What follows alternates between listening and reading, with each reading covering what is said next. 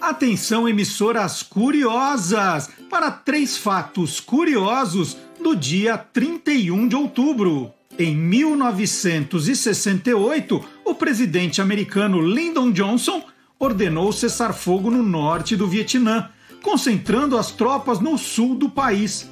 A Guerra do Vietnã terminaria em 1975. Em 1984, Indira Gandhi primeira-ministra da Índia, foi assassinada por dois guarda-costas. Em 1993, morreu aos 73 anos o cineasta italiano Federico Fellini. Está entrando no ar o programa que acaba com todas as suas dúvidas. Olá, curiosos! Bom dia, curiosos! Hoje é 31 de outubro de 2020, Dia das Bruxas. E desde as 8h20 da manhã estou mais velho. Olha só, já estou fazendo um programa aos 56 anos. O tempo passa, o tempo voa. Está começando Olá, curiosos! Tudo o que você sempre quis saber sobre qualquer coisa. E atenção para os destaques deste programa muito especial. Você sabe jogar quadribol? Hum, nós vamos ensinar as principais regras. Almir Rogério e a história do Fuscão Preto. Conheça a loja especializada Acredite em Calopsitas. E Charlie Chaplin ficou em terceiro lugar num concurso de sósias de Carlitos. Verdadeiro ou farsa? E a bruxa está solta em vários quadros do nosso programa nesse nosso Dia das Bruxas. Billie Eilish, The Monkeys, Michael Jackson, Asterix, tudo isso e muito mais no Lá Curioso se começa sempre com música. A banda Beck e o Steel de Fusca apresenta hoje a música Torn. Lembra de Torn? Essa música, apesar de ter sido gravada em 1995, depois em 1996 por cantores diferentes, só ganhou fama mundial em 1997, quando foi cantada pela australiana radicada em Londres, Natalie Imbruglia. E nós vamos ouvir agora a versão da nossa banda, começando com Torn. So I guess the fortune teller's right. I should have seen just what was there and not some holy light. But you crawl beneath my veins now. I don't care, I have no luck. I don't miss it all that much. There's just so many things that I can touch. I'm torn.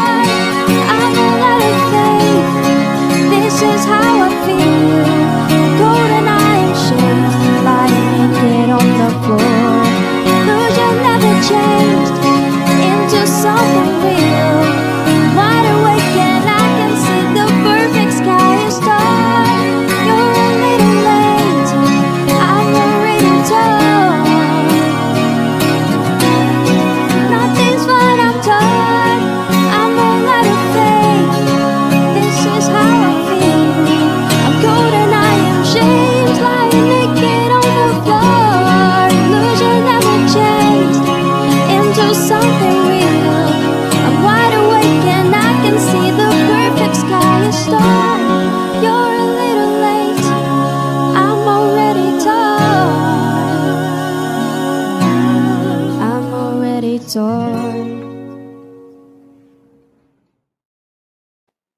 E olha que legal, hein? Começando com a nossa banda.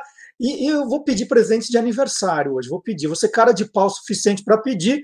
E são vários tipos de presente que você pode me dar hoje. Pode dar um like aqui na página. Se não se inscreveu, pode se inscrever no nosso canal. Pode compartilhar o programa e os programas passados também, que é muito legal. Toda semana eu percebo que tem gente que está acompanhando os que perdeu. Isso é bom e pode convidar um amigo. Convença um curioso a acompanhar o programa aqui aos sábados. Tem novidade também às terças, o meu outro eu. O Quem Te Viu, Quem TV, com Magalhães Júnior às quintas. Tem os quadros dos colaboradores separados, as entrevistas. Então, estou pedindo presente de aniversário, hein? Vamos fazer esse canal crescer.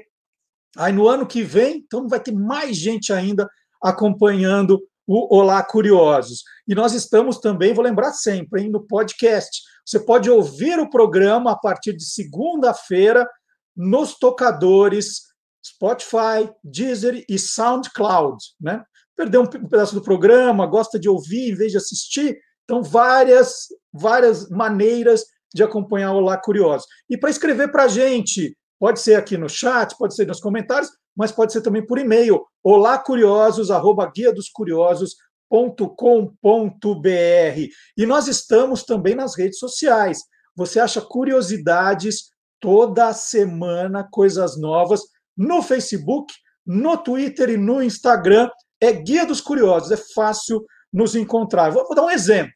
Essa semana, por exemplo, o destaque foi um restaurante inaugurado no Egito, o primeiro restaurante da história inaugurado com vista para as pirâmides.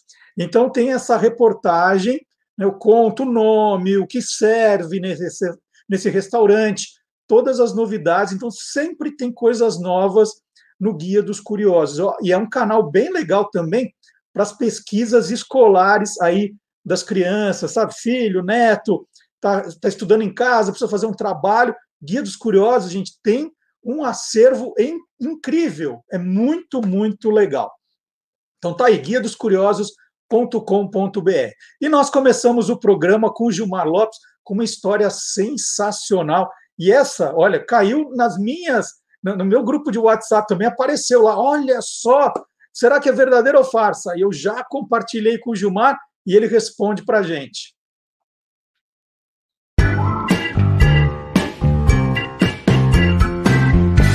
Verdadeiro ou farsa? Essa história vira e mexe e volta a aparecer nas redes sociais. Dessa vez há poucos dias lá no Facebook, surgiu a história de que o Charlie Chaplin teria participado de um concurso de sósias lá na França e teria ficado em terceiro lugar, de acordo com o texto que espalhou juntamente com essa foto aí, ó, de várias pessoas fantasiadas de Carlito. O Charlie Chaplin teria participado do concurso lá na França em 1975, achando que ia ganhar. No fim, ele acabou ficando em terceiro lugar. E agora, será que essa história é real? Será que isso é verdadeiro ou farsa? É farsa! Na verdade, não tem nenhum documento, nada que comprove que essa história tenha acontecido mesmo. Para começar, essa foto mostrando várias pessoas vestidas de Carlitos não foi tirada em 1975, e sim em 1921, em frente ao antigo teatro chamado Liberty, lá em Bellingham, nos Estados Unidos.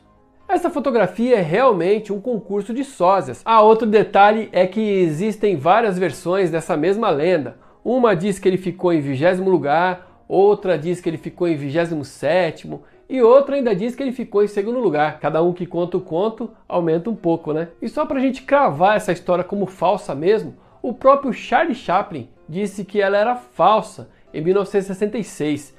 Segundo o próprio Charlie Chaplin, tudo foi inventado pela sua ex-parceira de negócios, Mary Pickford, talvez como uma forma de menosprezar o talento do grande Carlitos, do grande Charlie Chaplin, né? E aí, você quer saber se o que está rolando na internet é verdadeiro ou farsa? Então entra lá no www.e-farsas.com.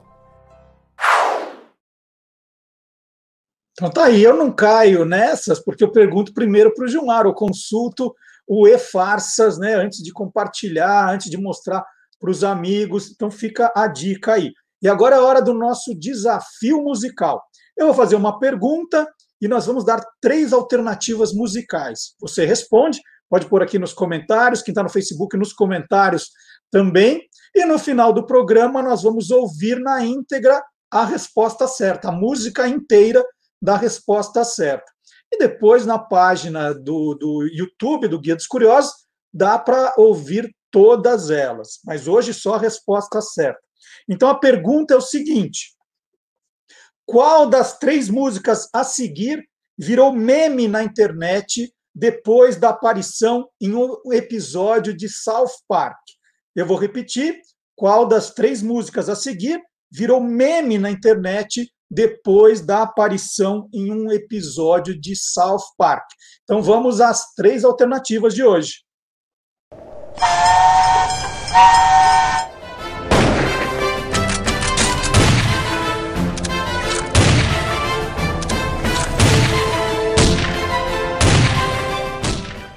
Qual é a música? Gloria, Gloria, I think they got your number. Gloria,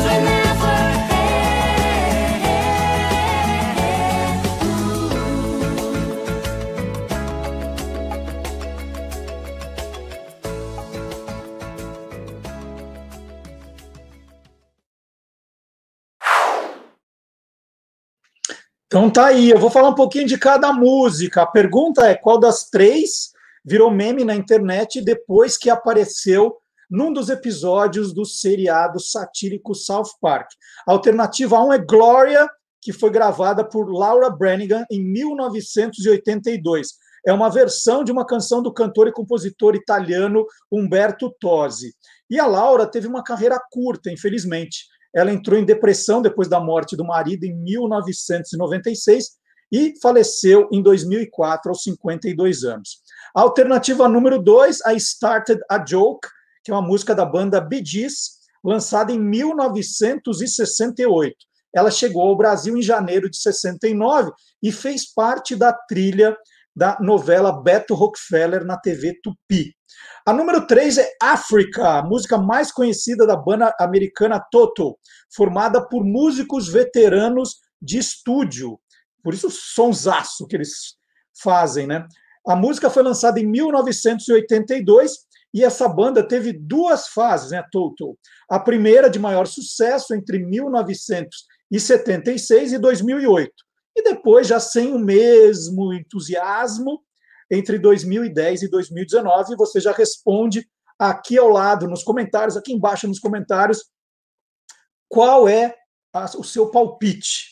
E vale lembrar também, esqueci de dizer, que na home do Guia dos Curiosos você vai encontrar várias reportagens explicando a origem do Halloween. Por que, que é Halloween, Dia das Bruxas? De onde surgiu essa tradição? Né? No Brasil, nós comemoramos o Dia do Saci, tem isso também no guia dos curiosos.com.br, Halloween, Dia dos Sacis, o jeito que você preferir. Qual é a origem, como nasceu essa história, você acompanha. E é bom já ir se informando, porque o programa de hoje está recheado de reportagens sobre bruxas, Halloween, tudo essa parte de folclore, começando com o Antônio Mira, olha, que tirou o pó de uma coisa surpreendente.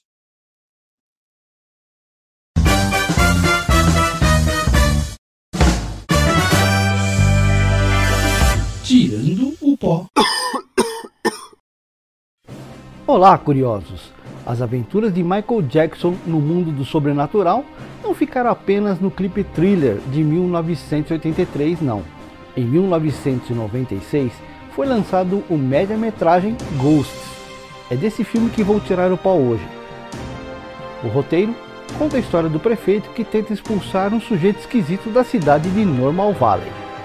Foi escrito por Michael Jackson em parceria com o mestre do terror Stephen King.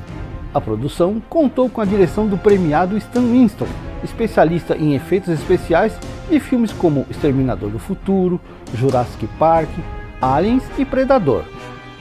As maquiagens, figurinos, cenários e efeitos são dignos de mega produções hollywoodianas.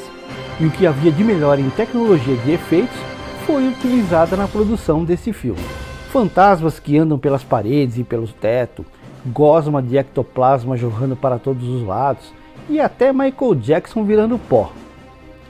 Há também momentos cômicos, como o personagem de Jackson fazendo caretas para o prefeito.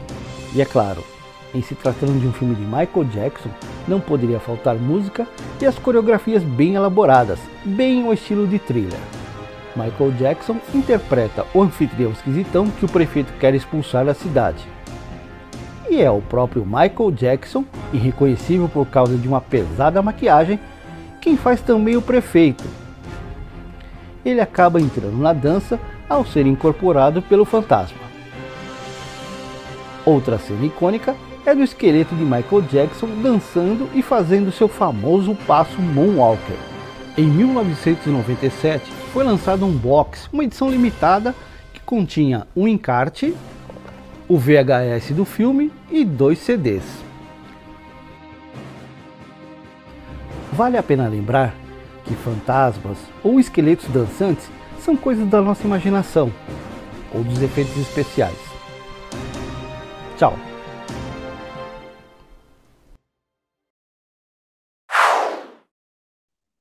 E hoje, dia das bruxas, é também dia dos bruxos, né?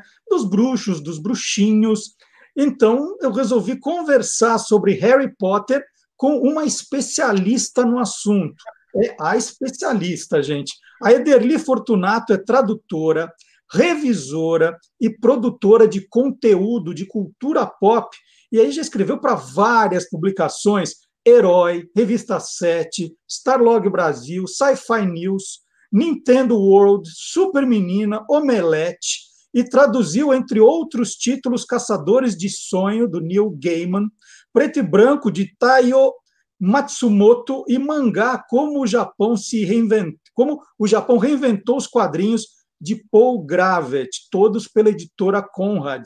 E também a primeira temporada de Rosário mais Vampire, é isso? Vampire, para a JBC. E atualmente a Ederly colabora no site Freak Pop Jovem Pan e na revista Preview. E tem novidade nesse mundo também do Harry Potter, né, Ederly? Bom dia. Eu estou vendo aqui que, que acabou de sair mundialmente uma nova edição de Quadribol através dos séculos. Eu tenho essa de 2001 aqui, né? Uma, uma edição pequenininha, né? fininha. E agora é. não, de capa dura, todo ilustrado, tá lindo. Como é que é essa novidade? Conta para nós. É, o primeiro livrinho a Joanne Rowling fez como uma forma de arrecadar fundos para uma das instituições de caridade que ela apoia, né? Então foi um, era um livrinho sem, sem ilustrações, um livrinho pequeno, e agora essa, esse já é um empreendimento mais mais atualizado, com ilustrações tudo mais, para quem curte ver a construção do universo que ela fez, né? Porque Harry Potter fez sucesso não só pela história, mas por ter um universo muito coerente, com muitas informações fora da história, né? Quadribol é uma delas. Você tem toda uma história do esporte em que ela, ela criou, desde co eh, como que esse esporte foi criado, ela inventou todo esse background do esporte.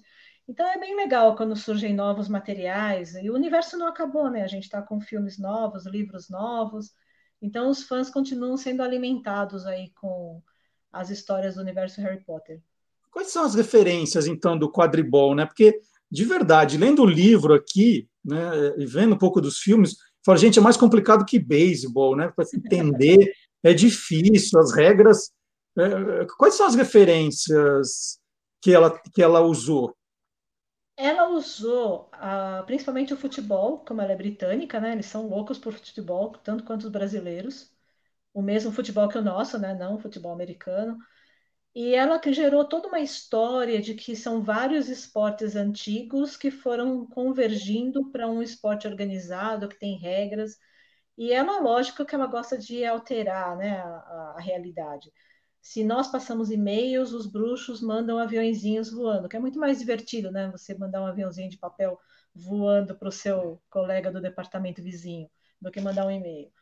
E no caso, o quadribol não tem um campo quadrado nem retangular, como a maioria dos esportes de bola, né? Futebol, rugby, todos esses têm um campo retangular. Esse aí é um campo oval. E que graça tem você jogar chutando uma bola no chão se você pode voar numa vassoura? Então uhum. ela foi fazendo todas essas referências, tudo, todas, essas altera todas essas alterações em que ela cria um universo muito divertido. E a história do esporte acaba sendo divertida também. Então tem ó, o pomo de ouro, que é uma bolinha com asinhas. Originalmente ele era um passarinho, coitado do passarinho, né? Que era pego e ficava preso lá com, com, é, com feitiços dentro do campo, originalmente. Aí, lógico que surgiu uma bruxa para defender os passarinhos, então isso evoluiu para uma bolinha mágica com asinhas, que não é um passarinho, coitado, que vai sofrer. Então, ela, ela sabe criar bem essa, essa evolução do esporte, tudo isso baseado um pouco no futebol, um pouco no beisebol, né? Porque tem no cricket, provavelmente, que tem os batedores.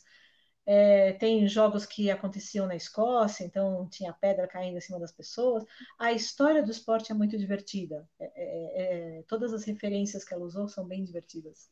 Quantos, quantos, time, é, quantos jogadores tem cada time? Eu, eu não lembro disso. Tem o apanhador, que é o principal, que é o que vai atrás da bolinha, que vale 150 pontos, que é a bolinha de asinhas, que é o pomo de ouro. Tem um goleiro, né, um, que vai defender os aros, aqueles aros que você vê no filme, são três aros. E tem os apanhadores, tem os tem uma outra bola de couro que o pessoal coloca debaixo do braço para levar, que também tem muito a ver com o rugby ou com o futebol americano, acho que mais o rugby, né? Se você mantiver as referências dela todas britânicas, é mais o rugby do que o futebol americano. E, e, esse livro, Quadribol através dos séculos, ela lança com um pseudônimo, né? não é o J.K. Rowling, ele sai como Kennyworth Wisp. É, e ela, e é um ela... personagem, né? Ela cria uhum. os próprios autores dos livros que o Harry Potter usa na, dentro da história. Tem os autores, tem então no livro de química tem um professor, tem o livro então, esses personagens, ela acaba colocando como autores do li dos livros. Né? Se você lembrar que no Senhor dos Anéis também tem essa, essa, essa ferramenta, né? de que outra pessoa, um personagem, estaria contando a história. E ela usa isso muito bem. Os livros são todos teoricamente escritos por historiadores, bruxos ou professores bruxos, e todos eles são ela, né? Todos são pedaços dela mesma. E Ederly, é, é, comprovadamente, ela continua escrevendo todos os livros, ou, ou, ou, ficam falando assim, ah, não, hoje ela tem uma equipe, tem um monte de gente que trabalha com ela. Como é essa questão? Porque ela ficou multimilionária, né? bota dinheiro nisso e continua produzindo. Como é essa questão da J.K. Rowling como autora? É, ela é considerada a única pessoa que se tornou bilionária escrevendo livros, apesar de que nós temos autores no mundo, autores muito bem sucedidos financeiramente. Alguns realmente usam equipes, né? Tem alguns autores de best-seller que eles só dão uma finalização. A Johnny Rowling, ela é muito defensora do universo que ela criou, né? Ela não hesitou em entrar em processo na justiça para impedir lançamento de, outro, de livros sobre o universo Harry Potter. Eu acho que ela escreve sim, porque no momento, por exemplo, ela está escrevendo os livros, os livros do Cormoran Strike, que é um, são livros de livros policiais que ela escreve com pseudônimo, que ela lançou originalmente sem o nome dela para ver o que acontecia, né? Porque depois que você se torna muito bem sucedido, eu acho que até causa uma dúvida: será que meus livros estão vendendo porque são bons? Ou porque já está indo naquela da fama, né? O, o, o colecionador. É, aquela... é, o colecionador, eu já tenho um fandom, né? Dos autores. Então ela lança... E outra também, né? São livros adultos, então ela quis lançar com um pseudônimo. Mas eu acho que ela continua escrevendo, sim. Ela é a profissão dela é, e ela é muito prolífica, né? Os livros são gigantescos. Uhum. O Harry Potter mesmo até o terceiro volume ele vai num tamanho, vamos dizer assim, normal. Do quarto volume para frente é tijolão. E, e, isso não intimidou. E o, o, legal disso é que não intimidou nenhuma criança, não intimidou nenhum adolescente. Pegar um Harry Potter de 890 páginas não intimidou ninguém. O pessoal foi para a fila, ficou na porta da livraria, pegou o livro meia-noite, saiu lendo 890, 900 páginas. E assim, eu acho que foi legal porque quebrou um, que algumas pessoas acreditavam, né? Ah, livro para criança tem que ser curtinho, livro tem que ser ilustrado. Não tenho nada contra livros ilustrados, amo todos eles, vamos deixar bem claro. Nem tenho nada contra livros curtos mas, ou médios, mas eu acho que as, uma das coisas que a série Harry Potter fez foi mostrar que não, você não pode se prender a esses paradigmas. Você pode ter um livro com muitas páginas e uma criança, um adolescente vão ler, eles vão ler um livro longo, se esse livro for interessante, se capturar a imaginação, se capturar a atenção deles. Né? De é, você estava citando né, os livros de suspense, nós acabamos de, de ver o lançamento do, do, quinto livro dessa série, agora o Troubled Blood, que é também com o pseudônimo de Robert Galbraith. É, isso também é uma, é uma série que tem atraído os fãs da mesma forma é, pelo, pelo suspense ou porque agora descobriram que é da autora do, do Harry Potter? A, a, a, a, literatura é tão boa quanto do Harry Potter? Então, é um outro ramo, né? Vamos primeiro separar. Que o Harry Potter ele foi lançado, o primeiro livro, ele mirava o público de 7 a 11 anos. E a série policial é uma série para adultos.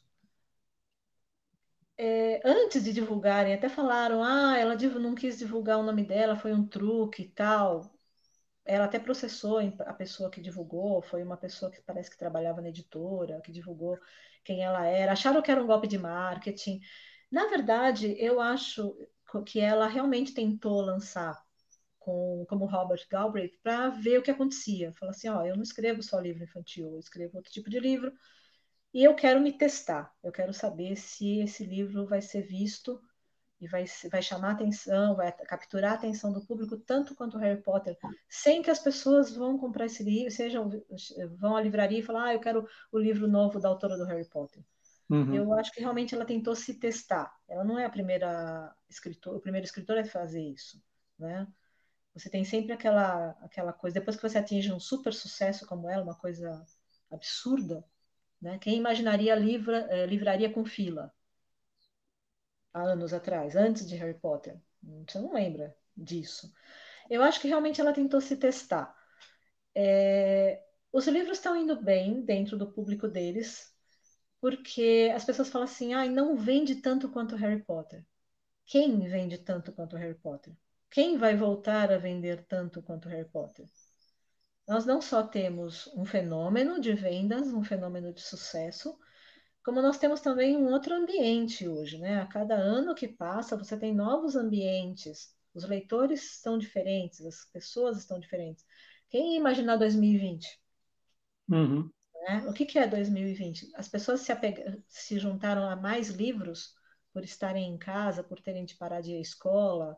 Esse tempo que a pessoa gastava no, no trânsito, indo para a escola, indo ao trabalho, ela está dedicando a livro? Ela está dedicando a quê? Né? Ah. Então, nós temos um cenário completamente inédito. Vai haver novos autores infanto-juvenis de grande sucesso? Sem dúvida. Que vão vender tanto quanto Harry Potter? É impossível Difícil. saber. Pode uhum. surgir a qualquer momento uma nova história que capture a emoção das pessoas. Eu espero que sim. É isso que as histórias fazem, né? Capturar as pessoas. A Ederli tem uma outra curiosidade que ela gosta de viajar, né? Fazer viagens, pelo menos quando a gente podia viajar, e serviram de locação para filmagens, né? Ah, onde se passa filme tal? É, Harry Potter, onde, onde se passam os filmes? Você foi para algum lugar que, que, foram gravados Harry Potter, eh, filmes do Harry Potter? É, eu, já, eu já estive em Londres, né, por alguns dias, poucos dias, porque é uma cidade gigantesca que merece muito mais tempo do que eu pude. Lógico que eu fui passar lá na ponte, onde passam os, os dementadores e a ponte torce toda. Lógico que você vai. A, todas as minhas viagens tiveram um momento locação.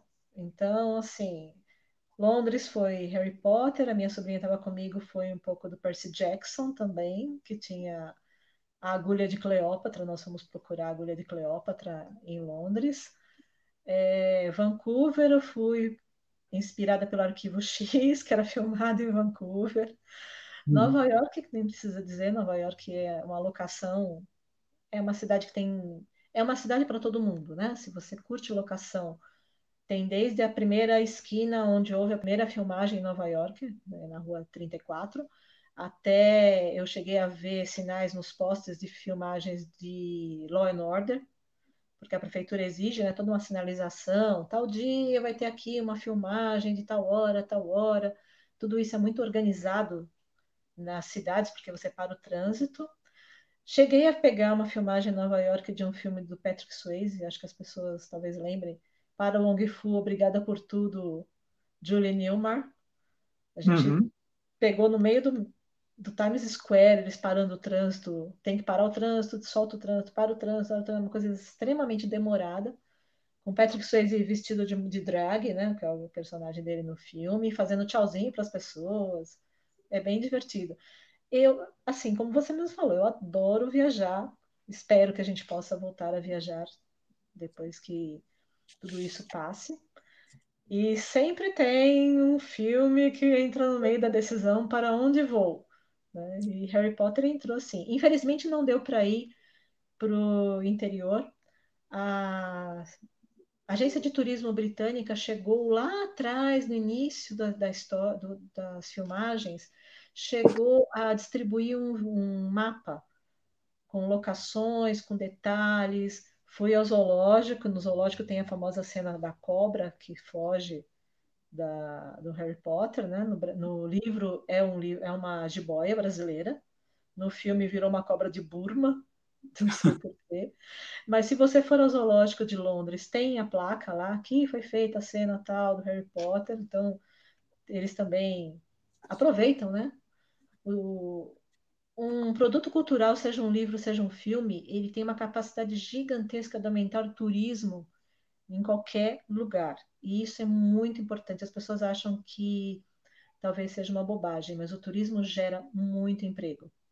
Você e como? E como? Você conseguir atrair as pessoas para a sua cidade, para o seu museu, para o seu local, e esse local for receptivo a essas pessoas, você gera muito emprego, você gera muito dinheiro. E Harry Potter fez isso também nos pontos que ele aparece na Inglaterra, né? Tem até, se você vai a Londres, você quer visitar os estúdios, que hoje é um, um passeio aberto, tal, você pega um ônibus em Londres que vai te levar para fora da cidade até o estúdio. Você vê as maquetes. Eu não sei, deve estar fechado ainda por causa da pandemia, mas também é um passeio muito legal e muito lotado. É bem complicado de você conseguir. Complicado não.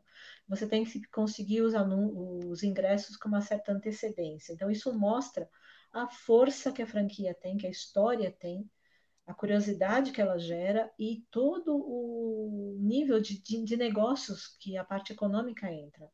Né? Se você pensar em Estocolmo, Estocolmo não é exatamente uma cidade que costuma aparecer quando você pergunta para as pessoas para onde você quer viajar. As pessoas geralmente falam ou praias, né? Caribe, esses lugares, ou Nova York, Londres, Roma. Raramente as pessoas falam, ah, Estocolmo, na Suécia. Com o lançamento do Millennium, o livro que depois foi adaptado na Suécia, adaptado pelo, com o Daniel Craig, foi calculado um aumento de 30% no turismo em Estocolmo que não fala, não é uma cidade que fala inglês, né? Então a gente tem já aí uma questão do idioma, nem todo mundo fala sueco, não é um idioma tão difundido quanto o inglês. E as pessoas passaram a visitar porque queriam estar lá no mesmo lugar da personagem e, onde se passa a história. Então, sim, eu estou irmanada a muitas pessoas que viajam pensando no, olha, o filme tal, a história tal aconteceu aqui. Né? Eu queria muito agradecer a, a, entrevista da Ederli Fortunato, tradutora, revisora, produtora de conteúdo sobre cultura pop, que mais uma vez aceitou meu convite aqui para a gente conversar um pouquinho do universo Harry Potter. Esse, esse passeio do estúdio em perto de Londres eu fiz em 2012, é realmente incrível. É muito e eu achei Eu achei, dele que você fosse falar que aumentou o turismo em Estocolmo depois que inaugurou o Museu do ABBA, né? Eu estava esperando você falar, eu nem sabia do filme. Eu falei, ah, ela vai falar que é o Museu do ABBA, eu tenho certeza. Você sabe que pode até, se um dia eu conseguir ir a Estocolmo, vai estar o Museu do ABBA também, porque eu sou da época em que o ABBA fez muito sucesso. E voltou a fazer, né, com Mamma Mia. Muito obrigado pela entrevista. E a gente segue no nosso programa agora com Silvio Alexandre e o Universo Fantástico. Obrigada.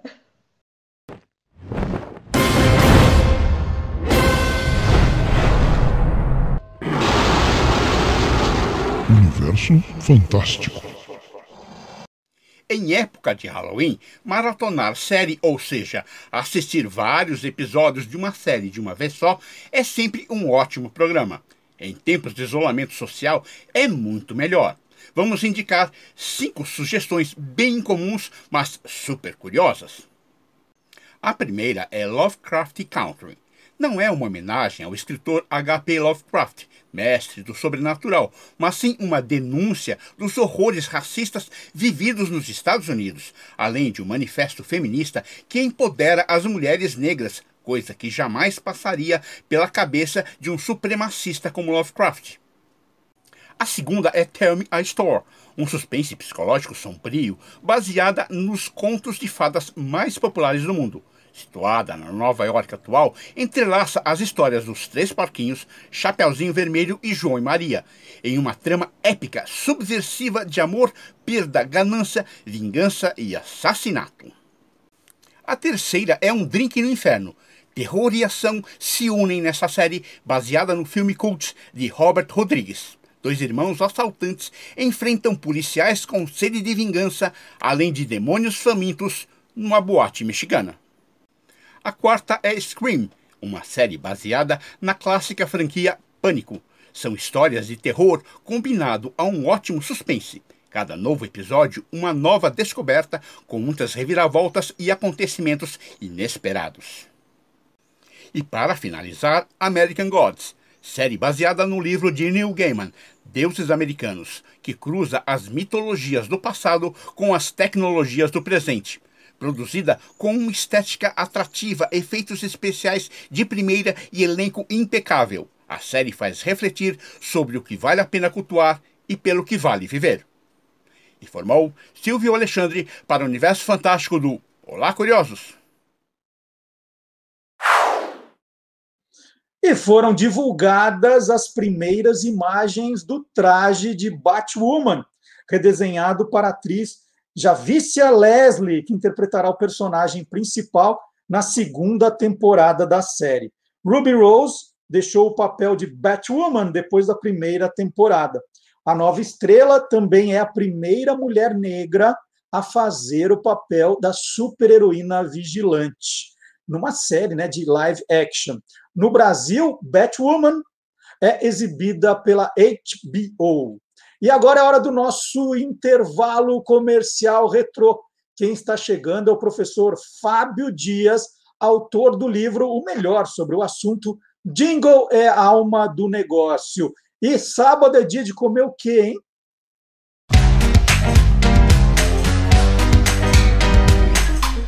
Clube do Jingle. Nos anos 90, a cerveja Antártica tinha como slogan uma paixão nacional. Com base nesse slogan e possivelmente motivado pelo sucesso da campanha Pizza e Guaraná e Pipoca e Guaraná, a agência DM9 resolveu atrelar a cerveja também a sabores, ou seja, pratos que normalmente seriam acompanhados pela cerveja. E para isso, encomendou à produtora MCR um jingle que falasse de cerveja antártica e feijoada. A criação do jingle ficou a cargo de Maurício Novaes Sérgio Mineiro, César Brunetti e Sérgio Campanelli.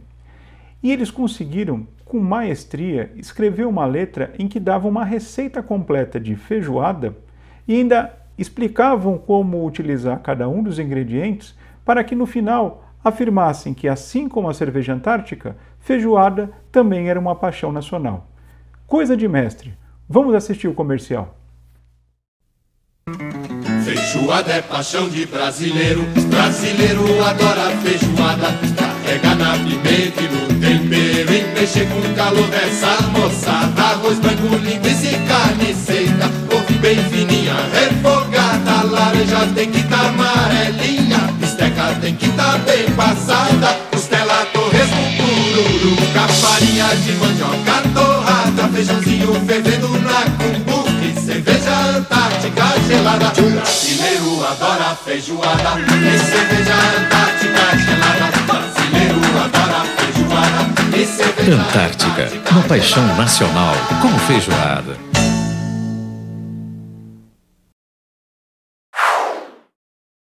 E chegou agora a hora do nosso curioso game show. E nós temos hoje duas jornalistas incríveis para participar desse quadro. São jornalistas, autoras, divulgadoras dos livros. Agora são mamães frescas, né? As duas. Né? Daqui a pouco elas param, elas têm que sair para cuidar dos bebês. É verdade. Olha, olha que coincidência. Eu sou fã das duas, então muitas coisas em comum. E eu começo apresentando a Denise Godinho, jornalista, roteirista. Ela é criadora do projeto Capitu Vem para o Jantar, que nasceu com o propósito né, dela aprender a cozinhar, em primeiro lugar, né, essa, essa era a ideia, mas também de divulgar os escritores preferidos, e virou aí um grande trabalho de literatura e gastronomia. E atualmente o projeto Capitu Vem para o Jantar tem site, canal no YouTube e livro lançado pela editora Veros. E quem participa também hoje com a gente é a Marina Machado, jornalista, ela é autora do recém-lançado Diário da Gratidão, que eu vou mostrar daqui a pouquinho, é empresária e palestrante. Por 22 anos, a Marina trabalhou na TV Bandeirantes, onde atuou como repórter, apresentadora e editora-chefe de telejornais. Ela foi diretora e roteirista também de cinebiografia de um dos maiores empresários do país, ela vai contar qual é daqui a pouquinho também.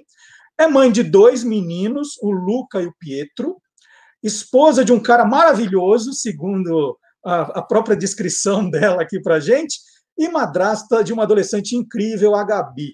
É agora também ativista em prol da prática da gratidão. Denise, além do Capitu Vem para o Jantar, agora tem o Pedro Vem para Mamar também, né? Outro projeto da sua vida, é isso? É, ele está com cinco meses. É, agora eu comecei a, a ter tempo para trabalhar, porque os primeiros meses foram bem, bem difíceis. E ainda, né, parei no meio de uma pandemia, imagina. E o seu projeto nasceu por causa de uma cocada? Como é que foi essa história? Então, eu sou jornalista, né, por formação, e eu estava, eu eu colaborava para uma revista de cultura, fui escrever uma matéria sobre literatura, e aí, para essa eu tive que reler Dom Casmurro, do Machado de Assis, que a Capitu e o Bentinho comem, eu fiquei com muita vontade de comer o doce. E aí improvisei ali uma cocada com leite condensado e coco ralado, e essa coisa de comer o doce me trouxe alguns questionamentos, porque eu fiquei muito de cocadas. Será que ele decidiu alimentar a Capitu e o Bentinho porque estava ali comendo uma cocada enquanto escrevia? E aí eu criei um blog chamado Capitu Vem para o Jantar, com a proposta de aprender a cozinhar com os meus escritores preferidos. Porque nessa época eu realmente não sabia cozinhar absolutamente nada, nada mesmo. Só que aí, com o tempo, acabou virando uma pesquisa sobre essa união entre literatura e gastronomia, porque eu percebi que os alimentos numa obra, muitas vezes, eles não estão ali só para alimentar um personagem. Eles trazem todo um contexto social, cultural, histórico, que deixa a história muito mais interessante. Nossa, Legal. que fantástico isso! é fantástico é o trabalho que a Marina desenvolveu agora, né, Marina? Durante a pandemia, veio a ideia de, de, de fazer o Diário da Gratidão. Eu tenho meu exemplar aqui, que eu vou mostrar do Diário da Gratidão. Saiu fresquinho do, do forno, né? Aproveitando a cocada que foi do forno ali. Como é que nasceu o Diário da Gratidão? Eu tô, eu tô que nem a minha gêmea aqui, né, a, a Denise, porque eu tenho um bebê de 11 meses, né, então assim, a prática da gratidão sempre foi muito presente na minha vida, mas nunca tão consciente assim, né, e aí eu lembro que eu, eu comecei a fazer um diário da gratidão já faz um, um tempo, e eu percebi uma mudança na minha percepção dos momentos, que foi incrível, Porque não é a, gratidão não é dizer obrigado. Obrigado é uma educação. Você pode falar obrigado, mas vai para o inferno. Você pode. Mas você agradecer é um sentimento, e esse sentimento faz uma mudança interna. E você praticar isso tem um resultado na sua saúde mental e saúde física. Pois bem, como é que nasce a ideia do livro? Eu já vinha fazendo a prática, já vinha sentindo mudar muita coisa em mim. Aí eu estou abraçada com meu bebê, Denise, naquele, naquele ninar ali, aquela coisa deliciosa. Ele era, tinha, sei lá, uns três meses. E eu me vi no meio de uma pandemia, com pessoas morrendo lá fora à torta e direito. Eu tinha acabado de ver aqueles caminhões na, na, na, na Itália pegando caixões, né, que era a fileira de caminhão, uma cena horrorosa. E eu em casa, protegida pela minha licença maternidade, porque se tivesse trabalhando, era repórter, ele tinha que ir para a rua e me colocar em risco. Então, assim, eu estava abraçada com meu filho, chapado no meu colo, que não tem sensação melhor no mundo. Eu falei, gente, isso é muita gratidão envolvida. E eu preciso passar essa informação para as pessoas. Então, eu resolvi, a partir dali, pegar todo esse conhecimento meu, aprofundar e trazer um livro que é diferente, como você viu, né, Marcelo? Porque ele não traz só a prática. Eu já coloco a pessoa, perdão, não traz só a teoria. Eu já boto a pessoa para fazer a prática e não tem desculpa. Ah, tem que arranjar um caderno, não. No livro você já preenche também começa a fazer a sua prática. E olha que interessante, né? Hoje é dia das bruxas, a gente acabou de falar de Harry Potter no programa, e o trabalho do Diário de Gratidão da Marina começou num caderno com Harry Potter na capa, não é, Marina? Não é? Foi, ah, tá lá no outro quarto, senão eu pegava para vocês. Eu, aquelas viagens, né? Você vai, comprei um. Você tem que, quando você vai para o estúdio do Harry Potter, ou vai em alguma coisa na Disney que tem Harry Potter, você compra. Eu comprei tenho varinha, eu sou apaixonada pela série. E aí eu comprei realmente um caderno que eu não tinha utilidade nenhuma, que ele era lindo. Eu falei, gente, para que, que eu vou usar esse troço?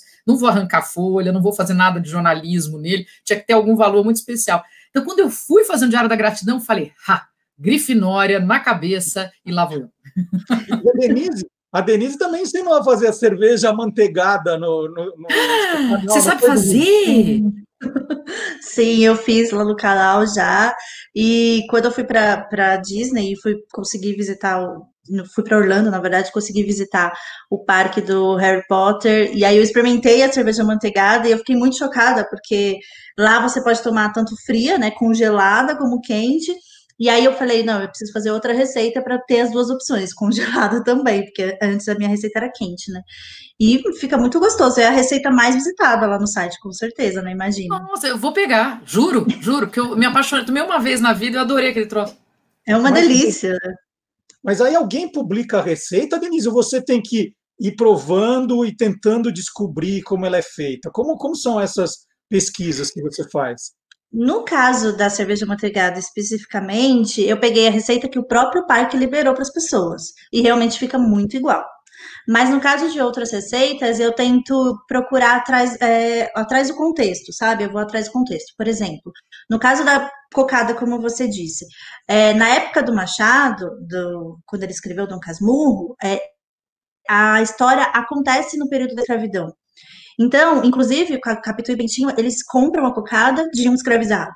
E aí, eu fiquei pensando, como que era a cocada nessa época? Leite condensado até existia, mas ele era importado e era caríssimo. Só para vocês terem uma ideia de curiosidade, é, seria o equivalente hoje, na conversão, a você comprar uma lata de leite condensado por 40 reais. Se bem que, né, daqui a pouco tá nesse tá preço também.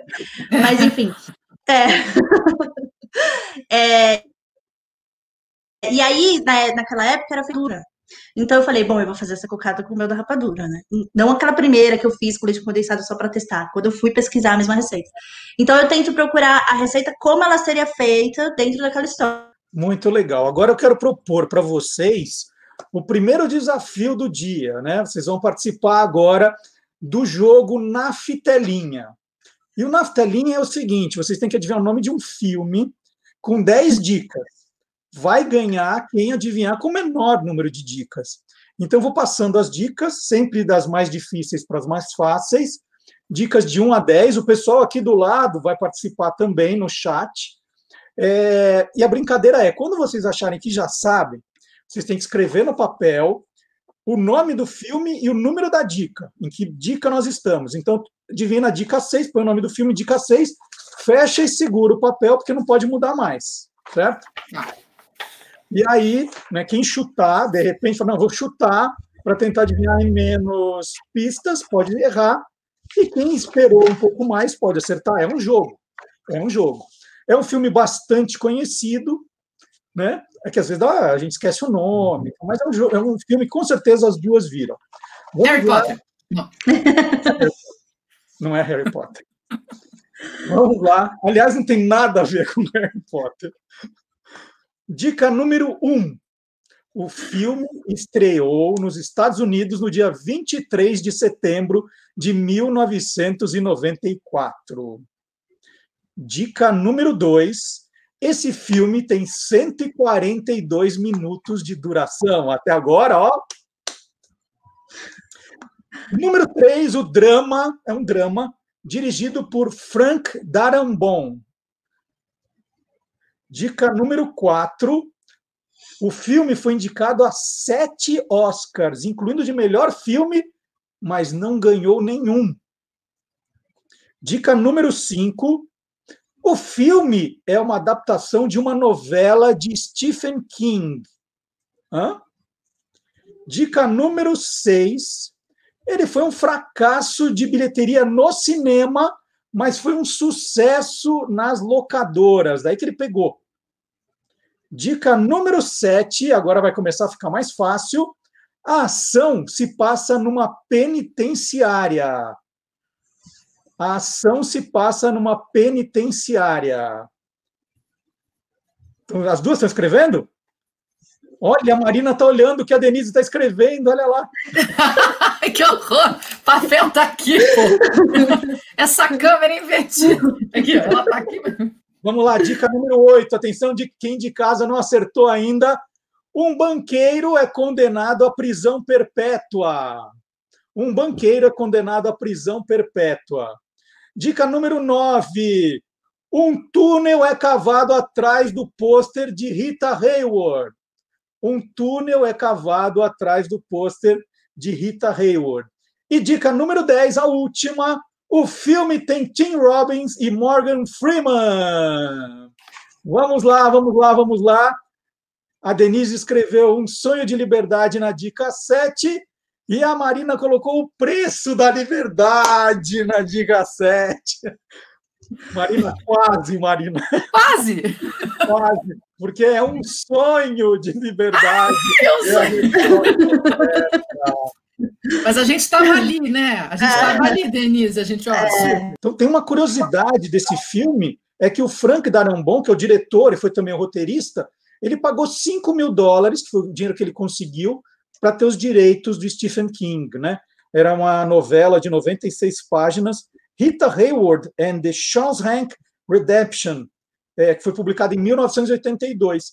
E o Stephen King, ele falou, ah, não vai dar certo isso aí, eu vou guardar o cheque, nem vou descontar. E depois o filme deu certo e ele mandou enquadrar o cheque. Esse cheque nunca foi descontado. E eu vi que no Capitu Vem para o Jantar, Denise, que você publicou uma sopa de tomate do filme O Iluminado, do Stephen King. Tem sopa de tomate ou você está querendo falar daquele monte de sangue que sai lá no, no filme? Não, tem uma sopa de tomate. É, no livro, é, no, no filme não tem, no livro tem. É, porque imagina, lá o Danny tá lá já vendo os espíritos, o Jack tá ficando muito louco na história, aí a Wendy decide preparar uma sopa de tomate rápida pro Danny. E aí ela faz sopa de tomate com omelete. Sopa de tomate é uma sopa que o Danny gosta bastante. E aí tem o legal do, do, das referências culinárias do Stephen King é que o, ele gosta de cozinhar, o escritor, ele já disse várias vezes. Então, quando ele menciona uma comidinha na obra dele, ele praticamente dá a receita. Então, essa sopa de tomate é muito descritiva quando ele escreve sobre ela, sabe? Ele fala como o barulho do tomate caindo na panela, sabe? Então, foi bem lúdico de criar essa receita. Muito legal. Então, olha, quem quiser conhecer essa receita de sopa de tomate, tem que acessar o canal do YouTube da, da Denise Capitu Vem para o Jantar. Mas eu vou pedir permissão para ela, já que hoje é dia das bruxas, da gente colocar um trechinho, aí vai ajudar a Marina também, a gente ver como é que se faz a cerveja manteigada. E daqui a pouquinho nós voltamos com as duas para o segundo tempo do nosso curioso game show. Vamos ver. A receita original da cerveja amanteigada nunca foi divulgada, o que faz com que fãs ao redor do mundo criem suas próprias versões. Lá no blog eu já fiz quatro versões da cerveja amanteigada. Hoje eu trouxe uma receita bem simples e não tão doce. Esta é uma opção quente e fria. Você vai entender por quê. Para fazer a cerveja amanteigada de Harry Potter, você vai precisar de uma colher de sopa de manteiga ou margarina sem sal, meia xícara de chá de açúcar mascavo, uma colher de café de canela em pó, duas colheres de sopa de sorvete de creme, um terço de xícara de chá de água, suco de meio limão, água com gás. Em uma panela, derreta a manteiga ou a margarina em fogo médio. Adicione a canela e o açúcar mascavo. Mexa até formar um caramelo grosso. Adicione a água para dissolver o caramelo. Em seguida, coloque-o numa caneca, acrescente o sorvete e deixe derreter um pouco no caramelo quente. Adicione o suco de limão, complete com água com gás e sirva. Prontinho! como prometido, quente e fria.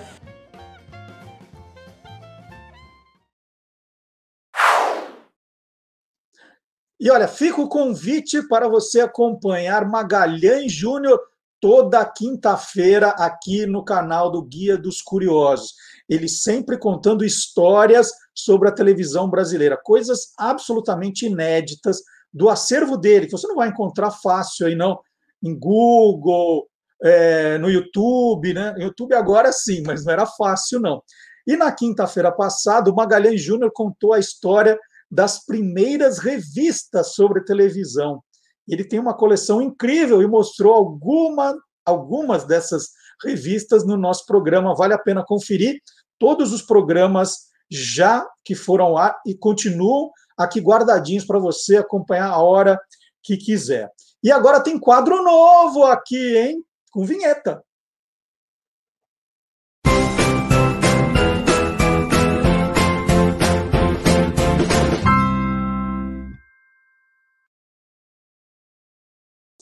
Aproveitando a estreia de Borat 2 no canal de streaming Prime Video, o Cazaquistão adotou o bordão Very Nice em sua nova campanha de turismo. É, é um bordão do personagem Borat.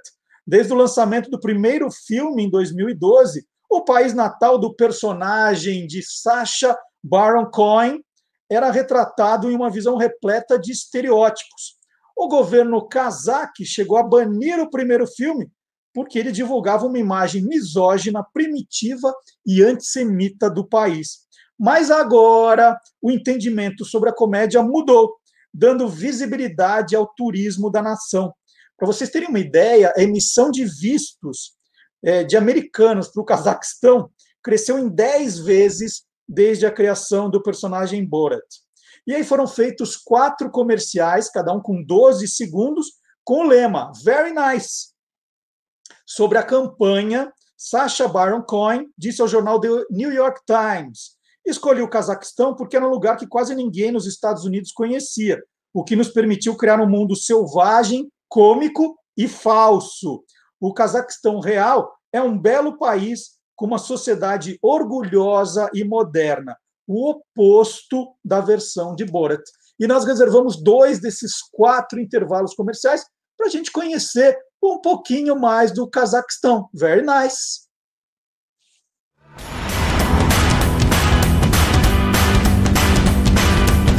Mm, that's actually very nice.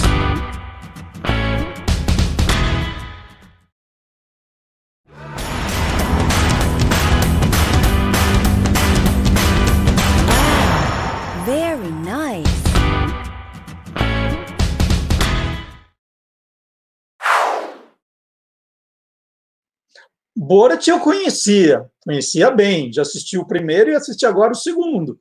Mas tem alguns personagens, olha, que eu não conheço, mas eu aprendo também nesse programa. É hora do quadro. Papai sabe tudo. Papai não sabe tudo.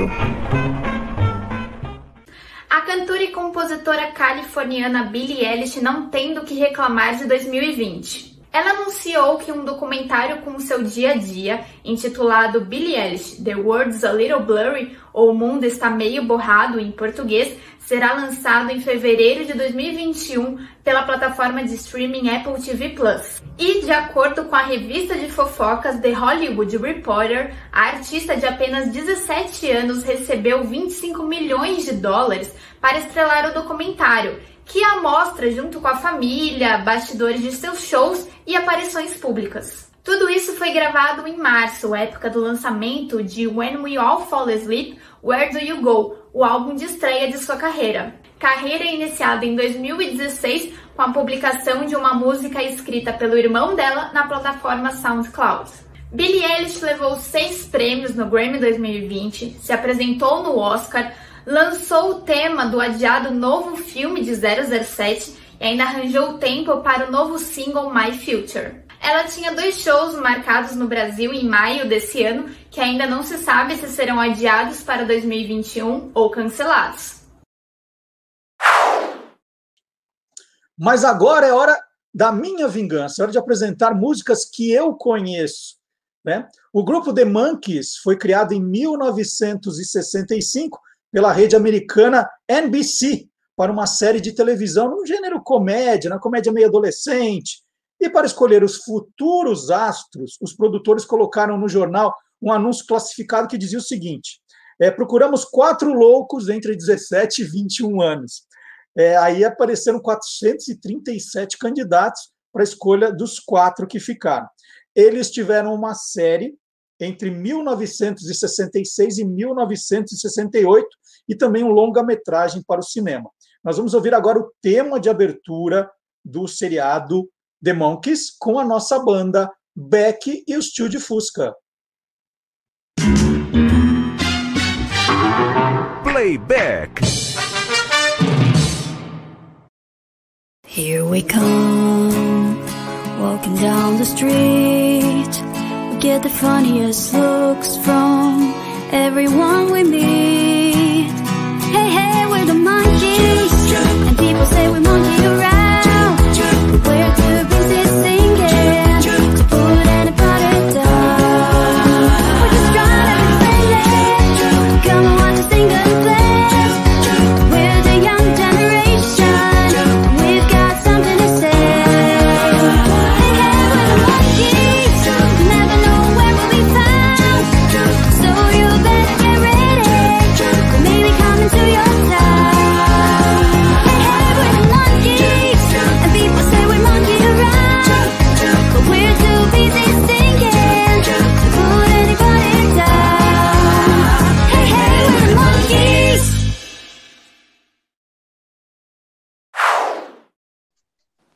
E olha só que assunto curioso no programa de hoje.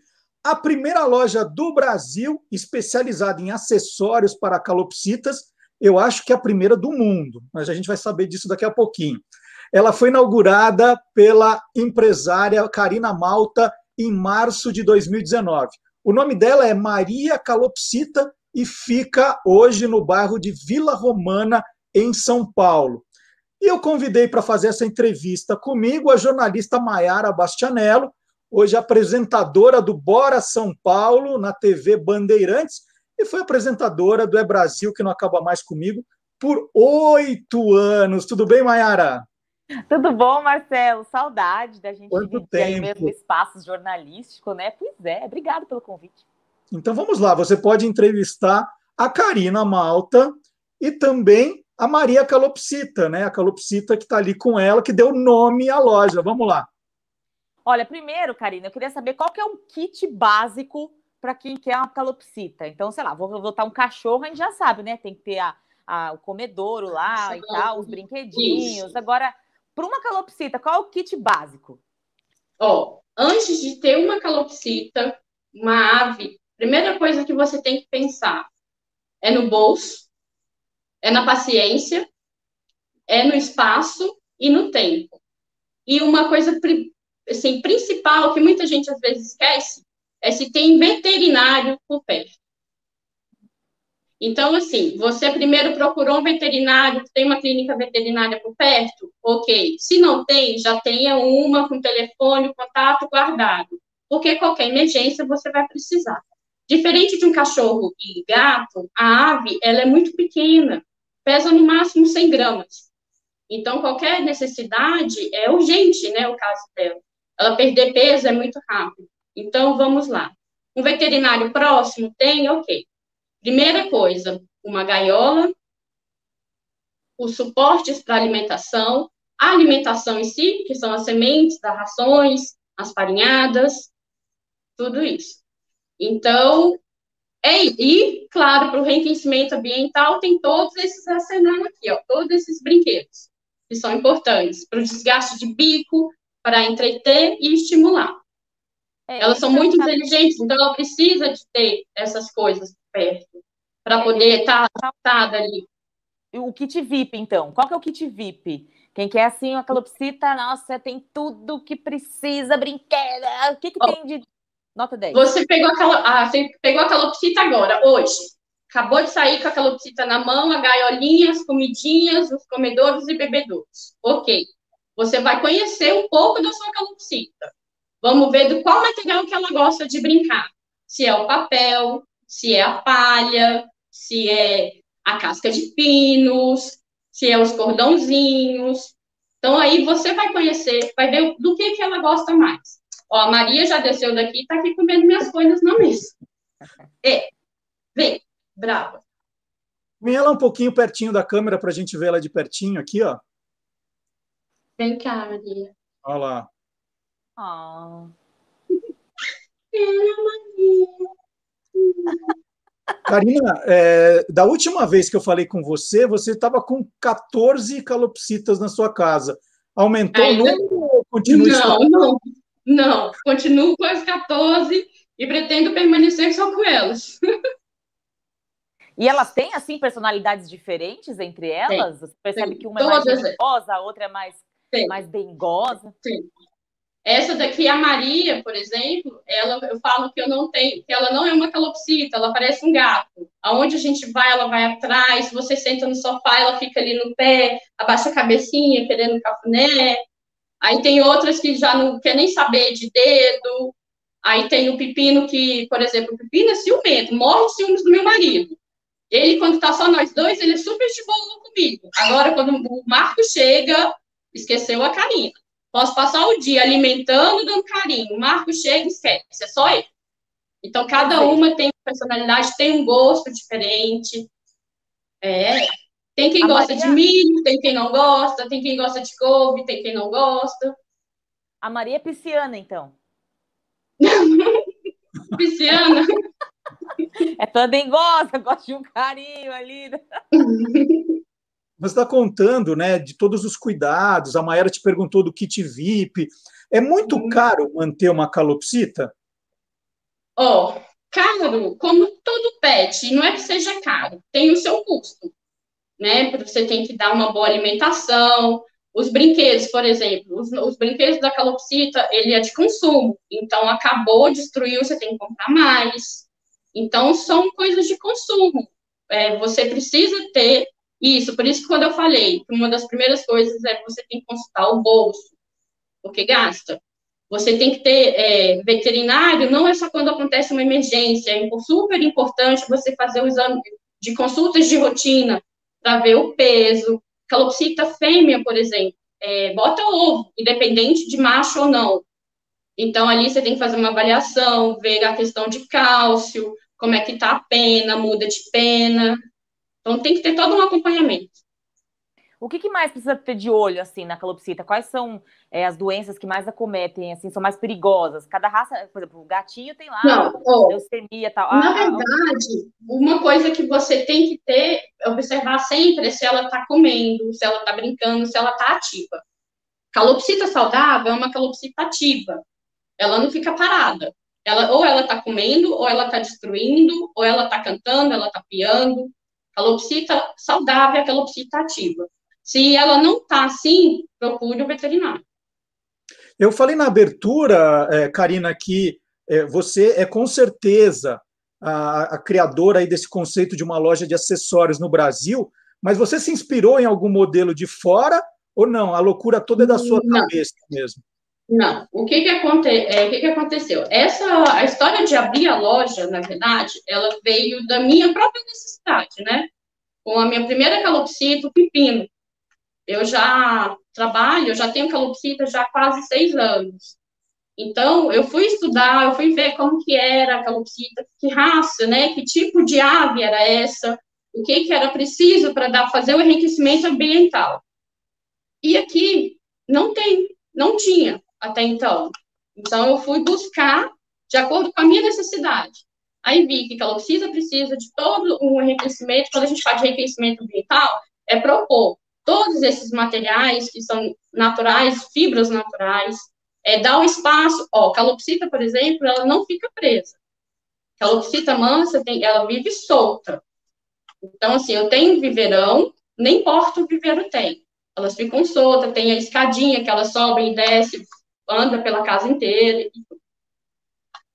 Então, eu fui buscar e vi que aqui no Brasil não tem. Até então não tinha, né? Esse mercado. É, o foco deles é cão e gato. Para aves, muito pouco. E quando tem algo, é de plástico.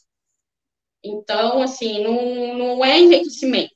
Você está ali para distrair um pouquinho a, sua ave, mas não é para enriquecimento. Então, eu fui, pesquisei, achei alguns, alguns. Aí foi onde eu conheci alguns dos meus fornecedores. E fui trabalhando nisso, estudei bastante, fiz curso no Sebrae, fiz mestrado, fiz tudo relacionado ao comércio, ao, ao como fazer isso, né? E abri. Estou aqui quase dois anos já, né? Em março a gente faz dois anos. E aí acontece que agora muita gente, ah, depois da nossa abertura, da nossa página, que é um sucesso, muita gente começou a fazer em casa. E lá na nossa página, a gente até dá dicas, pode fazer, mas faça com os materiais certos. A gente dá dica de material que não pode usar, tinta que não pode, né? Então, porque, em primeiro lugar, sempre a gente vai pensar no bem-estar da água. É isso. É, eu vi que na época você tinha até, tem, ah, não sei se ainda tem, mas tinha aquela mochilinha para passear com as calopsitas. Tem a mochila O pessoal passeia mesmo com a mochilinha atrás? Passei, passei. A mochila psita love, ela na verdade é só para a gente brinca. Eu até falo pro cliente, falou, é só para você exibir a calopsita. Ou passeios curtos, porque ela, ela, a tampa dela é de acrílico, por exemplo, então vai superaquecer. É para você ir num lugar climatizado, por exemplo, vai no shopping. Então, lá no shopping, você desfila com a sua calopsita uns 20 minutinhos e volta.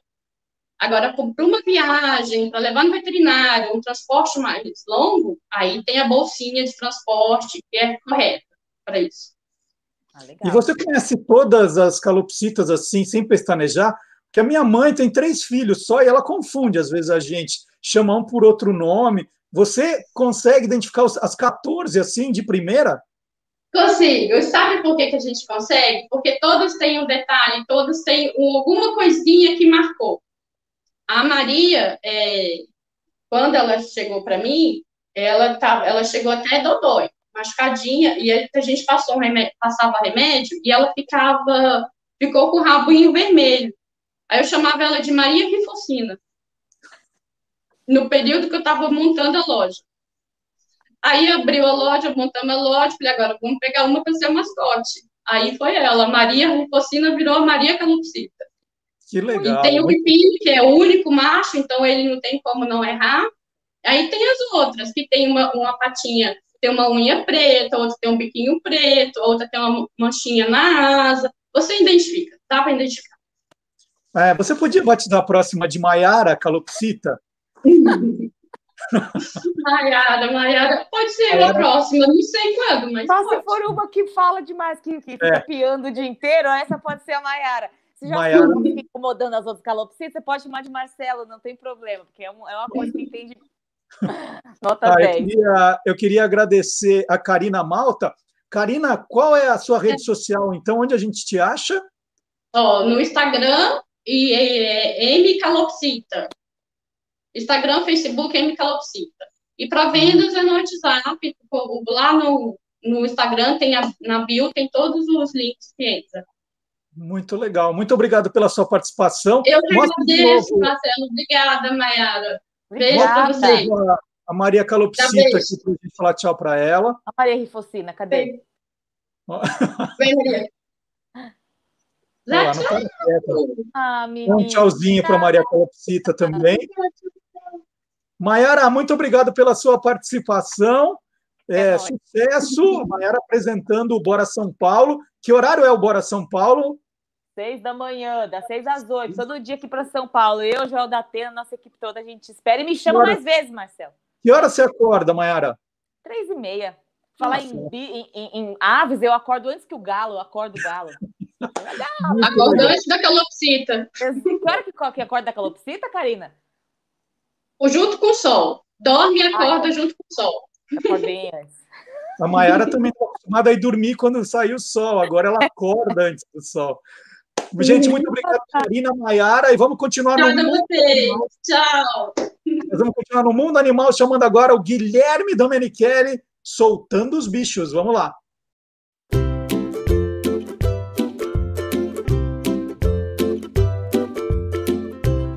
Soltando os bichos, com Guilherme Domenichelli. Morcegos, um dos animais mais cercados de lendas e mitos no mundo todo. E você sabia que existem aproximadamente 1.100 espécies diferentes de morcegos? Ou seja, um animal em cada quatro mamíferos é morcego. No Brasil, há 140 espécies diferentes espalhadas por todo o país. Existem morcegos pequenos e leves, grandes e pesados, pretos, marrons e até brancos. A maior característica desses mamíferos é a capacidade de voar. E para isso, eles utilizam as mãos, que se transformaram em asas. Os dedos são unidos por uma membrana elástica, que também é ligada às pernas. Para voar, basta afastar os dedos e mover os braços para cima e para baixo. Alguns morcegos gostam de comer insetos, por isso são ótimos para o controle ambiental. Outros gostam de frutas e são excelentes dispersores de sementes, espalhando em suas fezes muitas sementes que posteriormente se transformarão em novas árvores. Algumas espécies gostam do néctar das flores e ajudam na polinização, que é a reprodução das plantas. Existem até alguns que comem peixes. E os chamados morcegos vampiros? Eles realmente existem? E se alimentam de sangue? Sim, entre todas essas espécies, apenas três são vampiros, chamados tecnicamente de hematófagos. Eles vivem somente em alguns países das Américas, inclusive no Brasil. Vivem em florestas e se alimentam do sangue de animais silvestres e algumas vezes de animais domésticos. Em alguns casos, podem até atacar pessoas. Mas e aí? Esses morcegos vampiros podem transmitir doenças? Sim, podem transmitir, se estiverem infectados, por exemplo, com o vírus da raiva. Mas, como vimos, apenas três espécies, entre todas as outras, se alimentam de sangue. A grande maioria é totalmente inofensiva.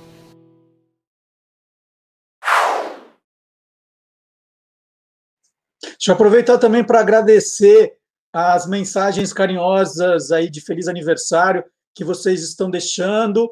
É, não é falta de sensibilidade, não, né? Estou para agradecer faz tempo, mas o programa me enlouquece de tal maneira, estou curtindo tanto, né? Uma coisa melhor que a outra, e aí eu entro assim, esqueço de agradecer.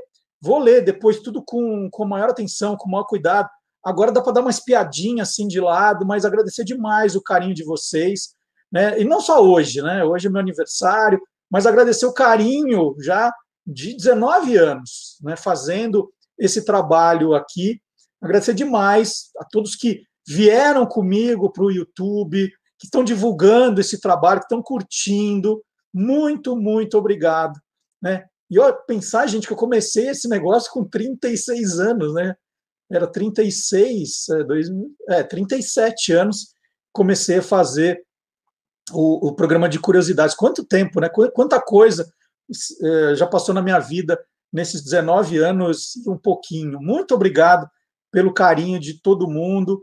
É, não vou conseguir agradecer um por um, que tem tanta coisa para fazer no programa ainda, mas ó, todos estão abraçados. Muito obrigado pelo carinho. E, e já que a gente falou agora do o Guilherme Domenichelli apresentou os morcegos aí, vou ler mais uma notícia do mundo animal aqui. No comecinho do mês, o fazendeiro italiano Christian Malotti exibiu nas redes sociais o nascimento de um cachorrinho com a pelagem verde. Eu até fui procurar na internet para ver se não era mentira isso. E cachorros com essa cor esverdeada são raríssimos. O fenômeno acontece quando filhotes branquinhos no útero entram em contato com o pigmento biliverdina, que causa aquele verde nos machucados. Né? Quando a gente se machuca, ele vai passando por várias cores e ganha até um tom esverdeado. Essa cor esverdeada do cachorrinho vai desaparecer conforme ele for crescendo. Agora, a melhor parte da história é o nome que o cachorrinho recebeu. Quem adivinha? Pistache. Oh, que bonitinho, pistache. E agora, olha, esse é o momento que a gente mais espera aqui. Chega a hora de conhecermos a história por trás de grandes sucessos da música brasileira. Eu já deixei o meu Fuscão Preto parado na garagem para fazer essa entrevista.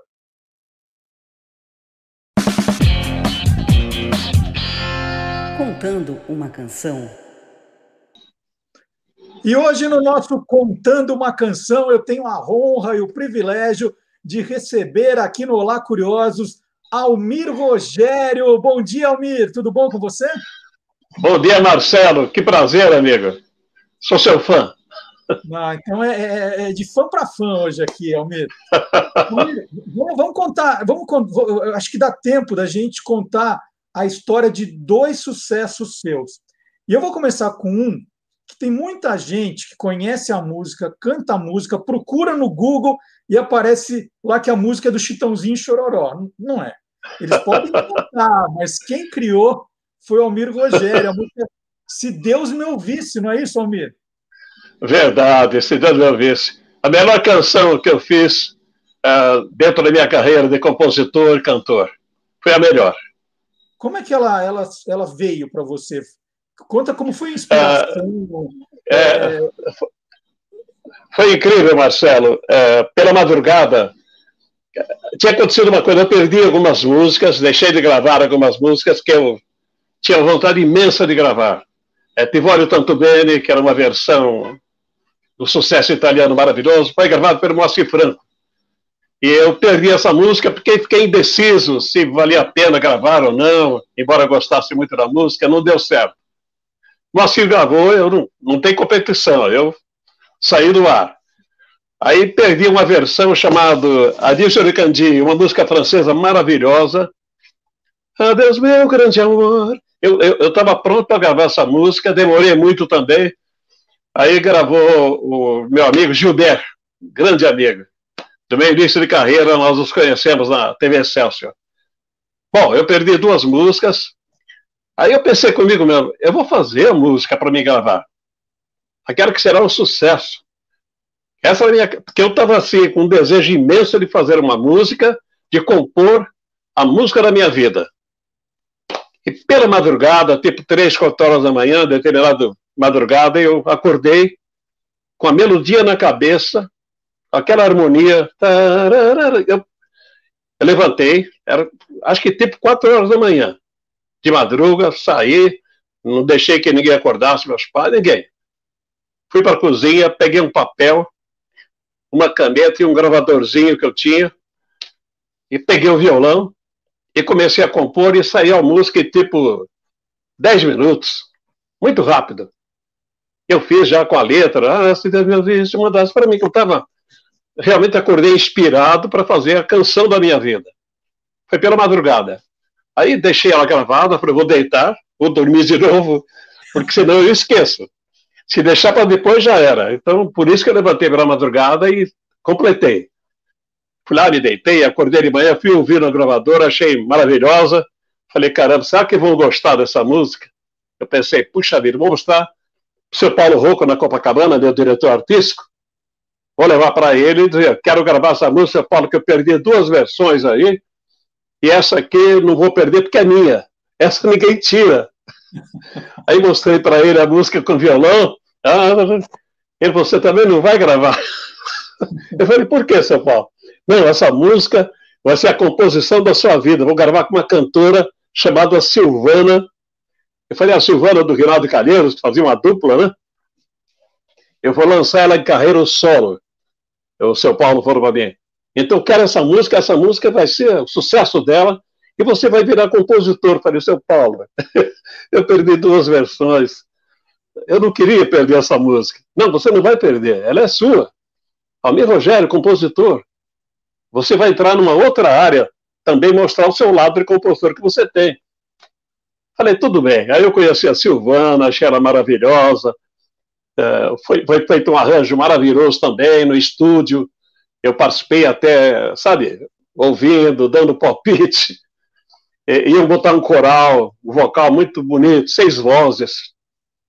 E pedi ao seu Paulo, seu Paulo, a Silvana fez um falsete.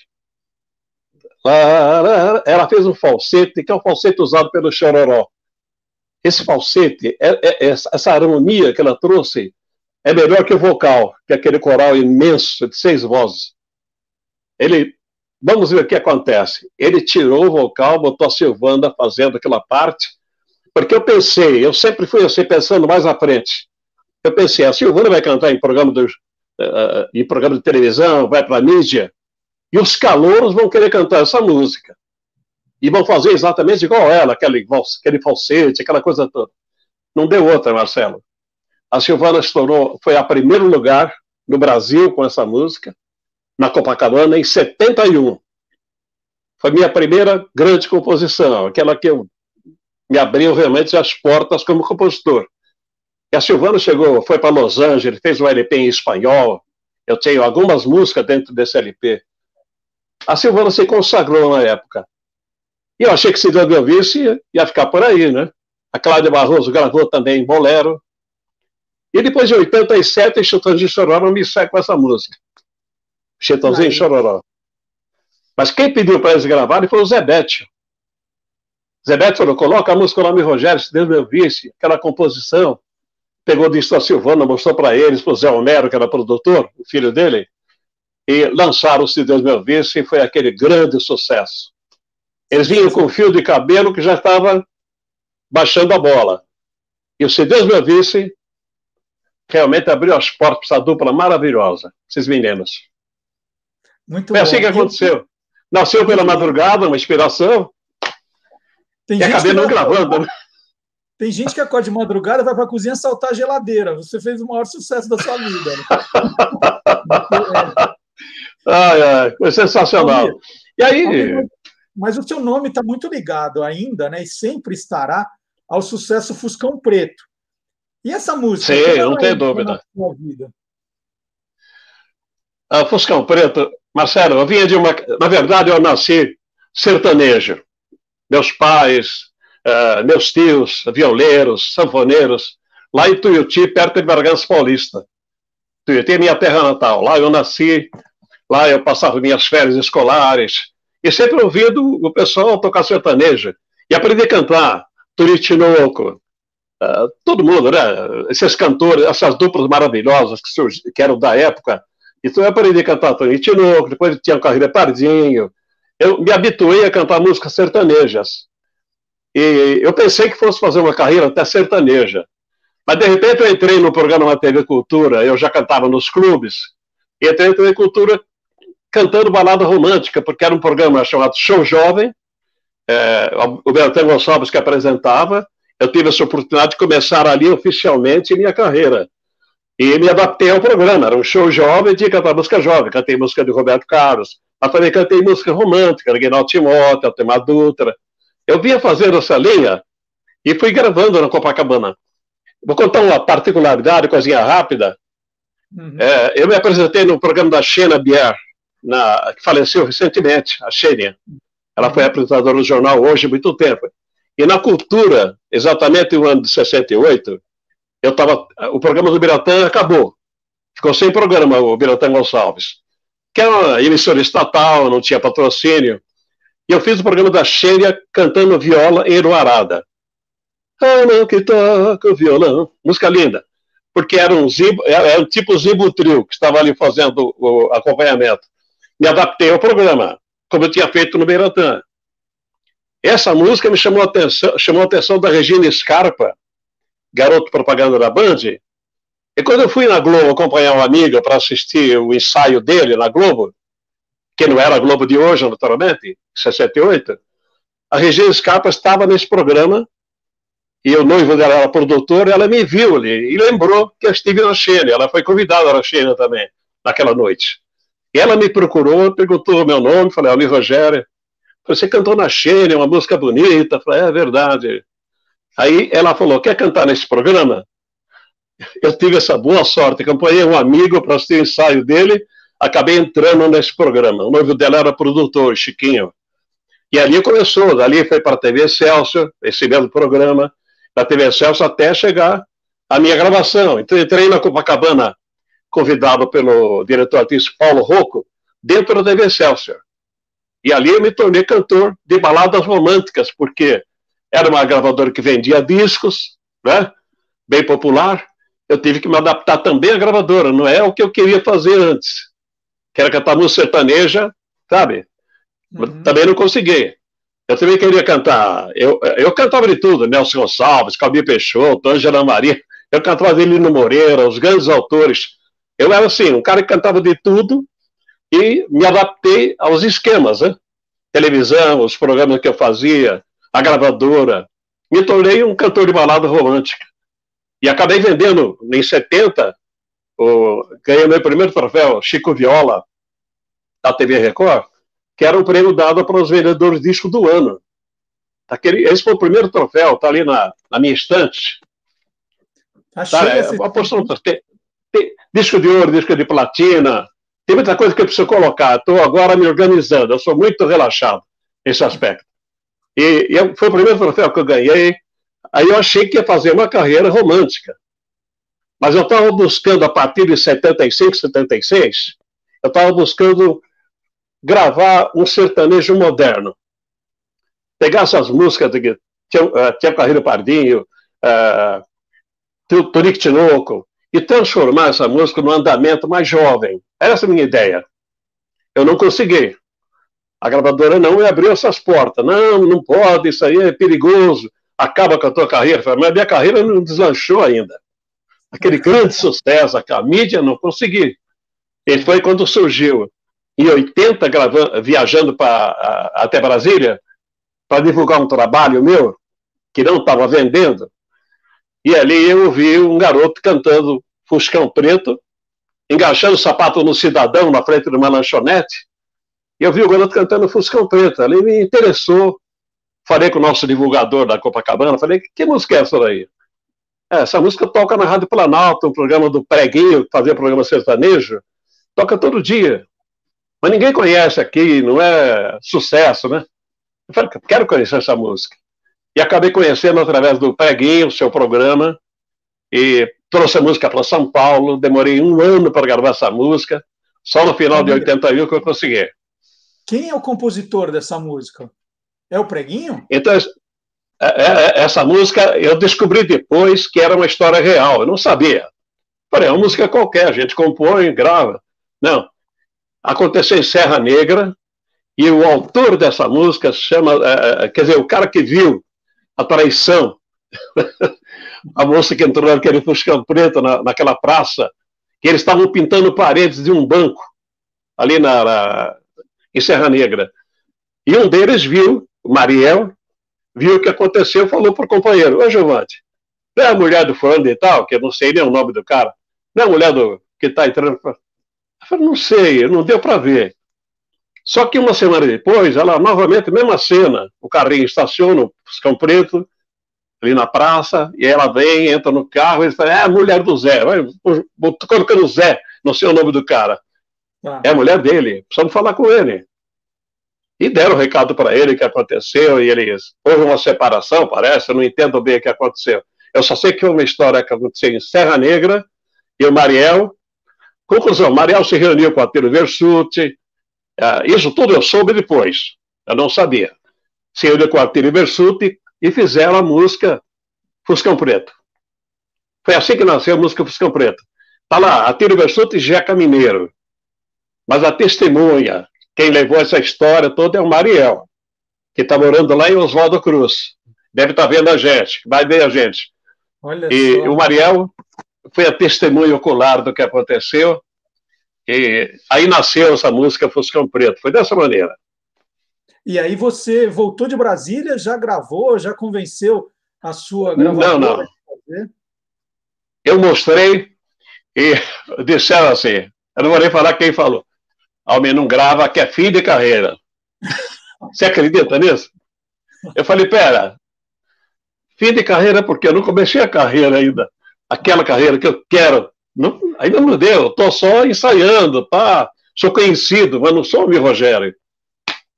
Mas não, dá um tempo, vamos ver o que acontece. Bom, nesse um tempo, gravou Os Gladiadores, da Chantecler, foi, eh, foi gravando Ademar Silva, lá no Rio Grande do Sul, meu tio Rodrigues, que já vinha de uma dupla antiga também.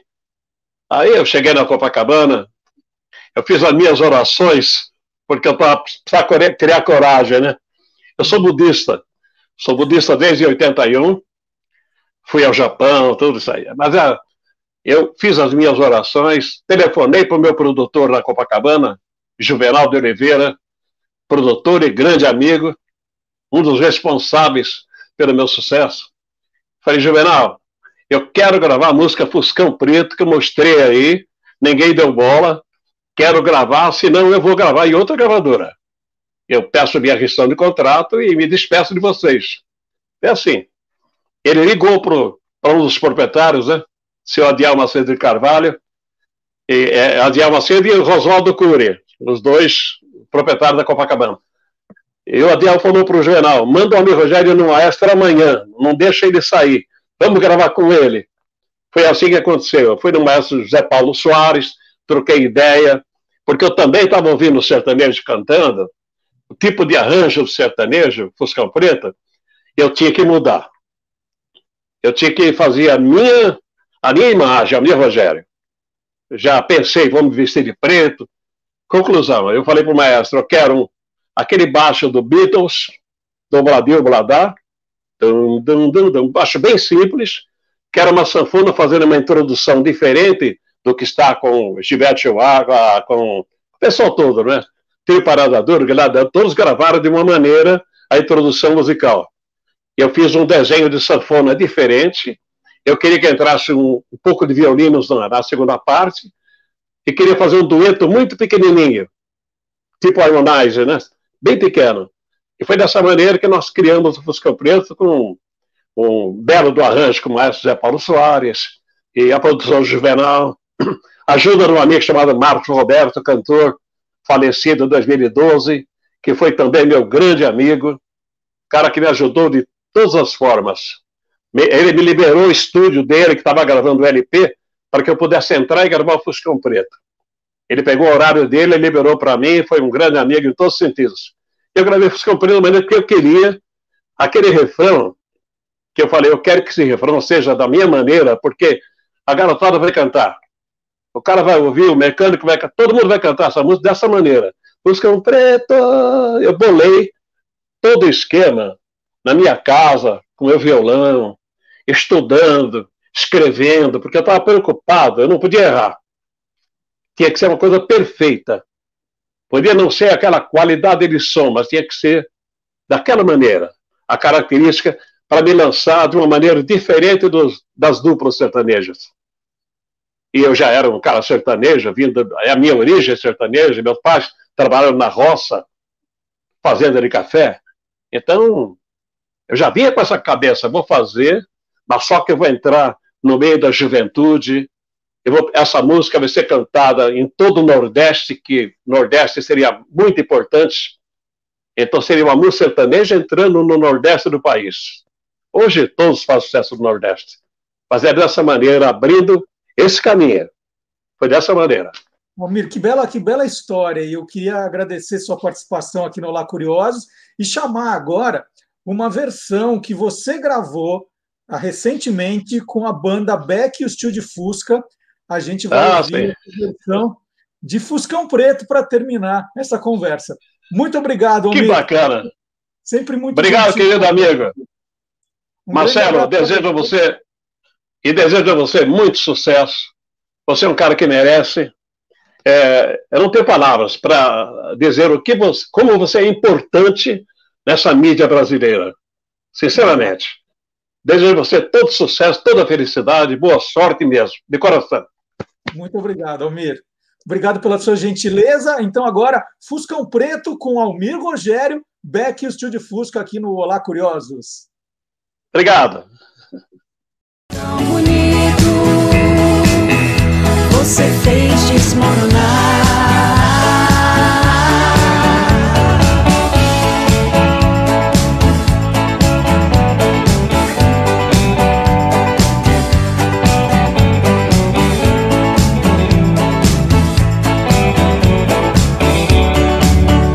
Me disseram que ela foi vista com outro pela cidade a rodar Bem vestida igual a dama da noite Cheirando álcool e fumando sem parar. Meu Deus do céu, diga que isso é mentira. Se for verdade, esclareça por favor. Daí a pouco eu mesmo vi o fuscão e os dois juntos se desmanchando de amor. Fuscão preto, você é feito de aço, fez o meu peito em pedaços, também aprendeu a matar. Fuscão preto.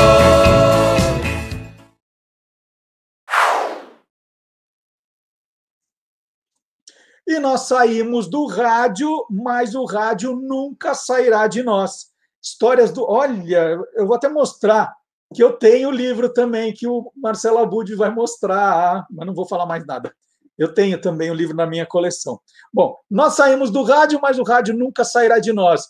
Histórias incríveis, fantásticas, extraordinárias, chegando com o professor Marcelo Abud. Interferência. Interferência. Olá. Curioso para saber como começaram os programas de mistério no rádio?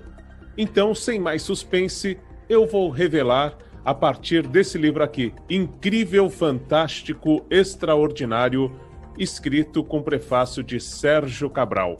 E aqui nós ficamos sabendo que em setembro de 1947, o Almirante, que foi considerado a grande patente do rádio, apresentava uma série sobre o Bando dos Tangarás, do qual ele próprio fazia parte junto com o Noel Rosa, o Braguinha, o Henrique Brito e o Álvaro Ribeiro. Bom, naquele programa, em 16 de setembro de 1947, ele anuncia uma nova atração que estreia logo em seguida. Estamos falando do programa de maior êxito na carreira de radialista de Almirante. Tupi do Rio de Janeiro, em onda média, em cadeia com a ZYC9, em onda curta, apresenta.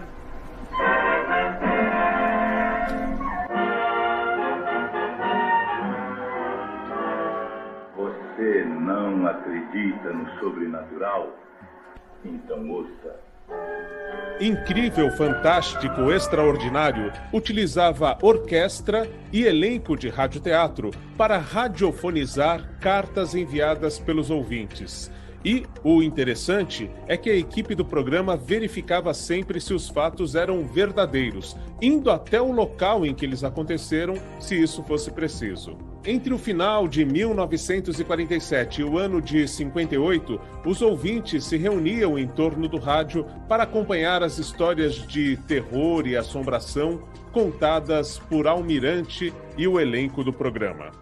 E agora, no melhor estilo de como esse quadro começou no programa lá da Rádio Bandeirantes, eu vou reconstituir um trecho do programa a partir de um roteiro original. Então, aqui no livro nós temos algumas histórias. Excepcionalmente, o Almirante conta, eh, na verdade, faz uma homenagem neste dia que nós vamos destacar.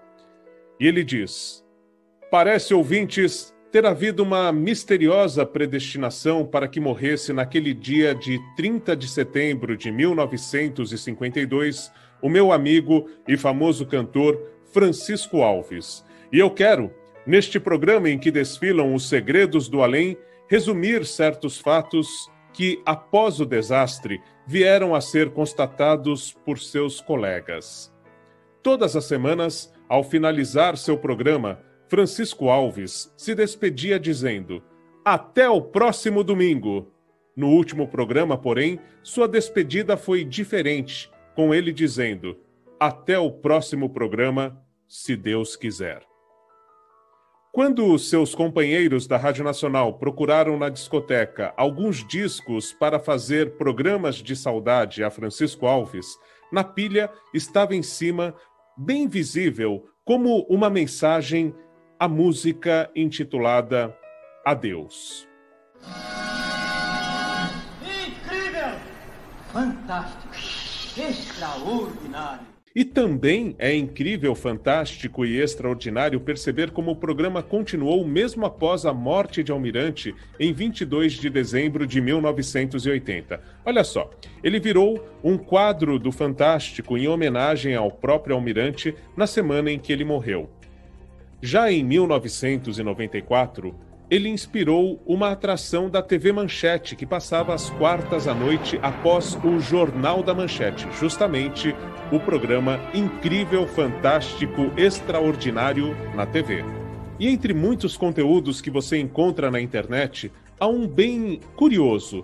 Os podcasts do MIS, Museu da Imagem e do Som, trazem algumas edições completas, lá dos anos 40, do programa Incrível, Fantástico, Extraordinário. E com o programa de maior destaque da carreira do Almirante, nós encerramos o boletim por aqui. Uma boa semana e até o próximo sábado, se, se Deus, Deus, quiser. quiser. E estamos de volta com o segundo tempo do nosso curioso game show, recebendo hoje aqui as jornalistas, autoras, divulgadoras de livros, mães, tudo, tudo. Sou fã das duas, a Denise Godinho, que tem um projeto espetacular, o Capitu Vem para o Jantar, canal do YouTube bem bacana, e a Marina Machado, tem também dois canais no YouTube, tem o Palavras Cruzadas Oficial falando de livros, é bem bacana, e o Marina Machado, jornalista, aí ela fala de tudo, tudo. A, Deni, a Marina acabou de lançar o Diário da Gratidão, como a gente já falou no bloco anterior, daqui a pouquinho ela faz, ela explica como que a gente acha o livro, e eu fiquei de te perguntar, você foi diretora de uma cinebiografia de um dos maiores empresários do país. Quem é esse empresário, Marina? É segredo? Não, é que é segredo, mas é porque depois é, da, da, passados alguns anos né, da cinebiografia, a família virou é, motivo de notícias muito ruins, né? Mas não ele, ele não, o filho dele é que virou motivo, os dois filhos dele que viraram motivo de notícias muito ruins. Então eu acabo não alardeando. Mas foi o senhor José Batista Sobrinho, que é o fundador da JBS. Hoje ele tem 86 anos e é uma pessoa incrível, que eu gosto muito dele. Então, senti por ele ter vivido o que aconteceu depois com os filhos dele, com a própria empresa. Mas a história dele é realmente aquela coisa da jornada do herói, sabe? Uhum. E olha que bacana, eu, eu posso dizer que eu conheço vocês duas quando vocês estavam começando a despontar no jornalismo. A Denise, vou, vou começar pela Denise. A Denise eu, eu conheci quando ela trouxe um livro muito bacana, é, um livro reportagem, e eu fui editor do livro depois, junto com Hugo Moura. Vou até mostrar aqui. Pode mostrar? Pode mostrar, Pode, Denise? Claro. Aqui, Coisas eróticas, a história jamais contada da primeira vez do cinema nacional. É um livro-reportagem do primeiro filme de sexo explícito do cinema brasileiro. É um livro sensacional que, que teve documentário também, né, Denise? Foi, foi trabalho de conclusão do curso de vocês dois? Foi, a gente fez como TCC da, do curso de jornalismo da Metodista. Só que aí fez tanto sucesso lá na faculdade, e aí a gente tinha um amigo que tinha uma produtora, ele falou: "Cara, vamos transformar num longa". A gente transformou num longa e durante o processo de longa, a gente, né, fez o, o livro reportagem, né, recebeu o seu, o seu convite. Mas hoje em dia o documentário está disponível no. Ele passa, está na programação do Canal Brasil e no National. Então dá para alugar lá caso você queira assistir. É muito. E o muito livro está na Panda Books, né? É isso.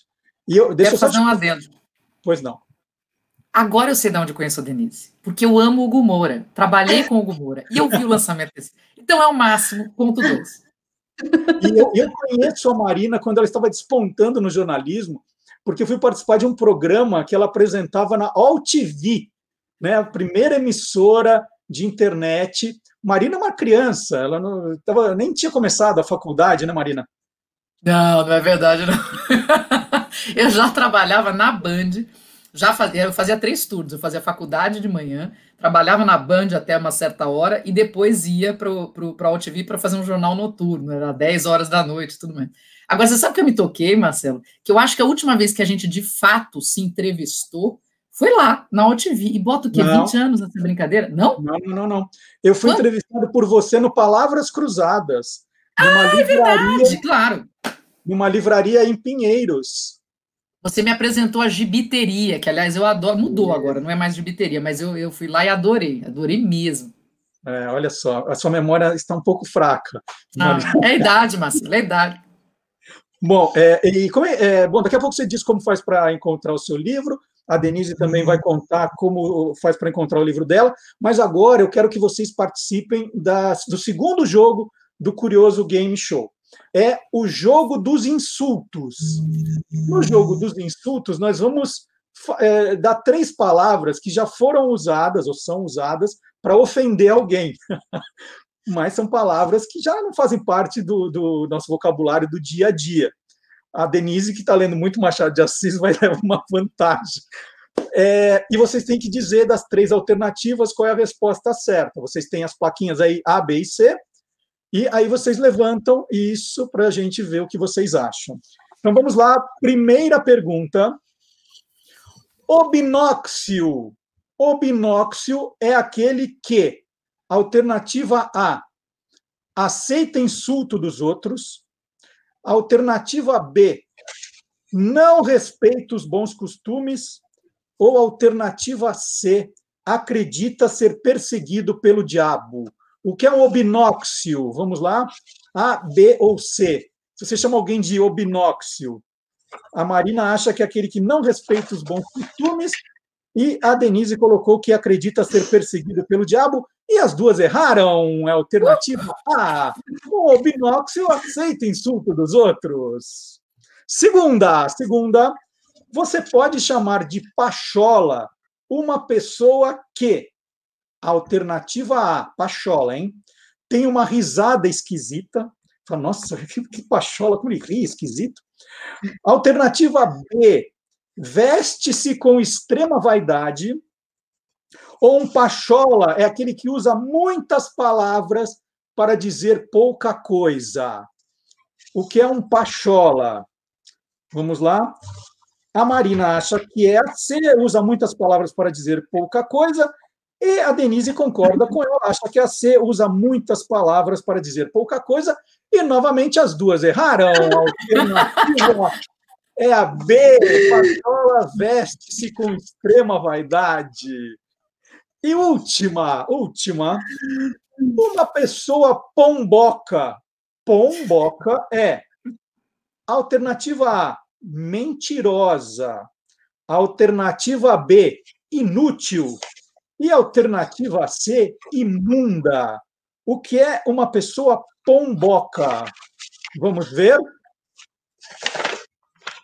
A Denise colocou B, é um pomboca, é uma pessoa inútil, e a Marina colocou C, imunda. E agora temos uma ganhadora, é a Denise, alternativa B. inútil.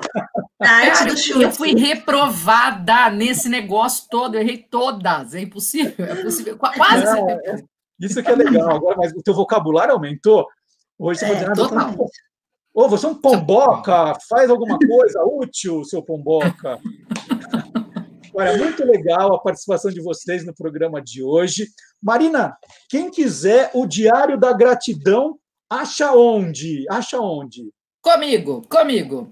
É, basta entrar no meu Instagram, que é Marina Machado, para falar comigo, porque eu ainda não consegui colocar nas livrarias, eu acabei de lançar, então isso é um processo. E além do diário, Marcelinho, olha que legal, tem um marcador de página fofo, que é com imã, porque você sabe que quem gosta de ler não gosta que o marcador caia, né? Então tem uma frase que eu digo sempre aqui, que quando você começa a agradecer, é, você entende, como é que é? Quando você começa a agradecer, você entende o tamanho das coisas, e quando você entende o tamanho das coisas, você entende o seu tamanho. Então, tem um marcador de página que pode vir com o livro se você quiser, e uma, uma série de adesivos com motivos de gratidão para você espalhar por aí. Mas é comigo mesmo, no meu Instagram, arroba Marina Machado, me mande uma mensagem inbox. Muito legal. E, Denise, quem quiser o livro Capitu Vem para o Jantar, da editora Veros, acha em qualquer livraria, é isso? Isso, em qualquer livraria ou direto no site da Verus. É, e é um livro com mais de 70 receitas e divididas entre comidinhas, é, a, entradinhas, drinks preferidos dos escritores, e cada receita eu fiz um texto sobre a relação dessa receita com a minha história. Então, acho que é. Sou suspeita para falar, né? Mas é um livro bem legal. Ó, eu, eu, que não sou, eu que não sou, quero fazer um depoimento. Já falei que eu sou fã das duas. É, eu gosto muito do trabalho de vocês de verdade, e não é fazendo média aqui. E a Denise, gente, é uma pessoa tão caprichosa nas coisas que ela faz. Quem puder ver o canal Capitu Vem para o Jantar vai ver a delicadeza, né, o cuidado que ela tem em cada, cada vídeo, é, tudo muito colorido, tudo muito bonito. Então vale a pena conhecer o Capitu Vem para o Jantar. E a Marina também, ela faz um trabalho espetacular é, eu adoro Palavras Cruzadas Oficial pelo carinho também com que ela trata os livros. E, e, a gente vê esse monte de livro atrás dela, não é porque ela é, é enfeite, é, é, cenário, é porque ela gosta mesmo de ler, e, e, é muito importante o trabalho que as duas fazem de divulgação do livro. Então, muito feliz de ter vocês aqui no Olá Curiosos, e aproveitando né, que agora estou lendo o Diário da Gratidão, muito, muito obrigado pela participação das duas, tá bom? Obrigada Marcelo, pelo convite. Obrigada a você, obrigada mesmo. E Denise, já sou sua fã. Ah, eu adorei também o seu projeto. E agora. Obrigada pelo convite. E agora, sempre depois desse quadro, nós chamamos o professor Dionísio da Silva, apresentando aí curiosidades da origem das palavras e expressões. Vamos lá.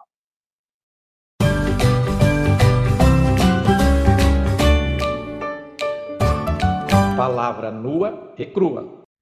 A palavra bruxa provavelmente veio do latim Plustia, que é assim que o escritor romano Petrônio, no século I da nossa era, se refere àquelas mulheres que sabem demais, sabem tudo, é, e ele as chama Plutia. É, plus é mais, muito, e tia é do mesmo étimo de ciência, de saber. Mas a imagem que nós temos da bruxa é uma mulher velha, feia, nariguda, é, e cujo meio de transporte preferido é a vassoura, né? A outra vertente apresenta essa mulher como uma espécie de demônia, é, sobretudo muito libidinosa, e que visita a cama do homem para praticar outras posições não conhecidas. Essas vertentes são muito curiosas e algumas até divertidas. É, nós não temos o Halloween, não é? A igreja teve que acolher a festa de Halloween, que é uma festa a todos os deuses que protegeram a agricultura, e ela colocou no dia 1 logo a seguir o dia 31 de outubro, né, o dia 1 de novembro, a festa de Todos os Santos para incorporar a, aquela festa de Halloween para o cristianismo.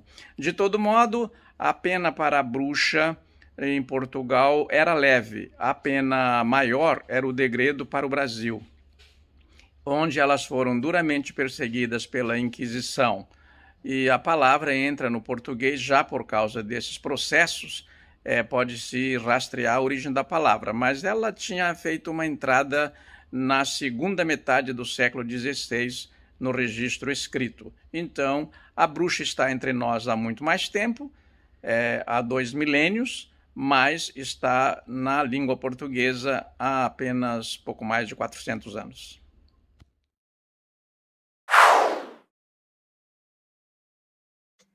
E hoje o Marcelo Alencar traz curiosidades do desenho Asterix. Asterix é uma obra de arte. Veja por quê. Marcelo Alencar apresenta. QG das HQs. Olá, curiosos! Todo mundo já sabe que as aventuras de Asterix o Gaulês e seu inseparável companheiro Obelix são uma fantástica sátira histórica criada em 1959 por René Goscinny e Albert Uderzo.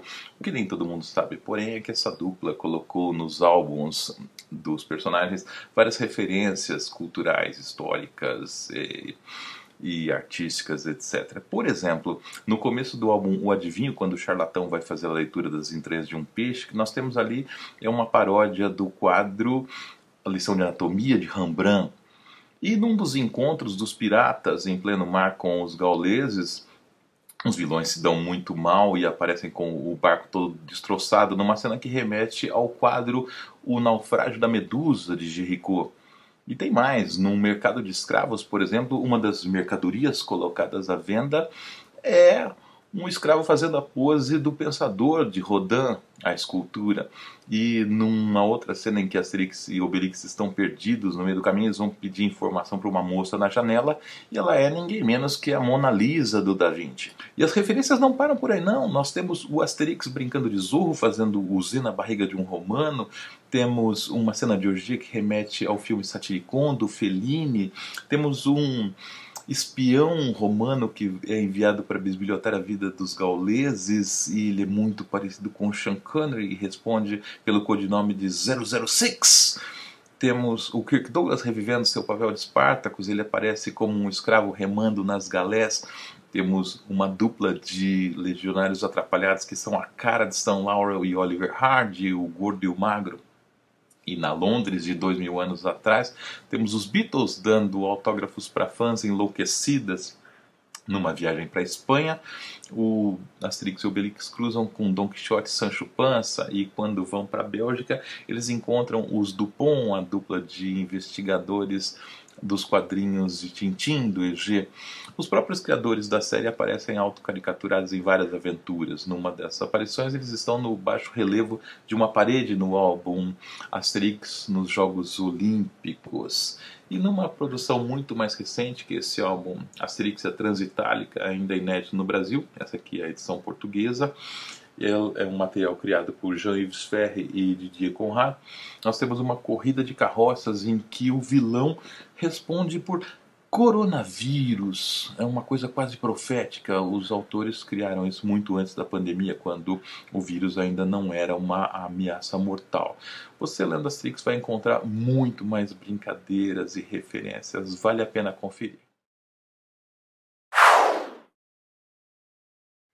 Gente, acho que hoje eu vou estourar um pouco o tempo. Tudo bem? Vocês me, porque assim, eu estou gostando tanto, tem tanta coisa ainda no programa que eu vou dar uma esticadinha de meu aniversário, clima de festa. Eu não vou chegar para ninguém e falar, não, hoje seu quadro não vai entrar.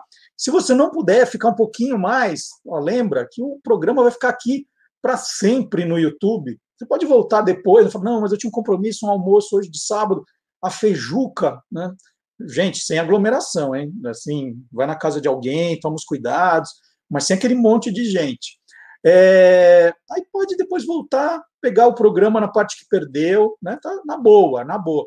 Eu vou ficar um pouquinho mais, tá? Hoje eu posso. Ó, já pedi o presente de aniversário, hein? Curtir a página, dar o like, deixar um comentário, convidar um amigo. Já pensou se cada um traz um amigo, né?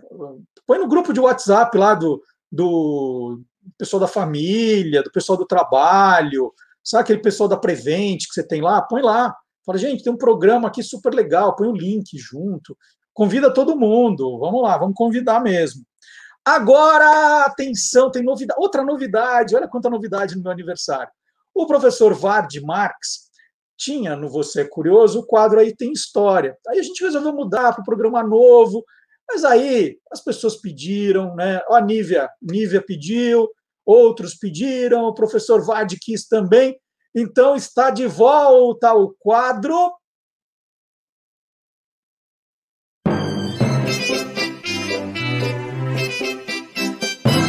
Aí tem história. Olá, curiosos! Bem, chegamos a mais um Dia das Bruxas Uh, Dia das Bruxas sabemos que é uma tradição da cultura celta, que é muito comemorado no, no, no hemisfério norte. Teve o famoso caso das bruxas de Salem, que é um caso real que aconteceu no século XVII nos Estados Unidos. Mas nós tivemos caças bruxas no Brasil. Peraí, nós tivemos bruxas no Brasil? É.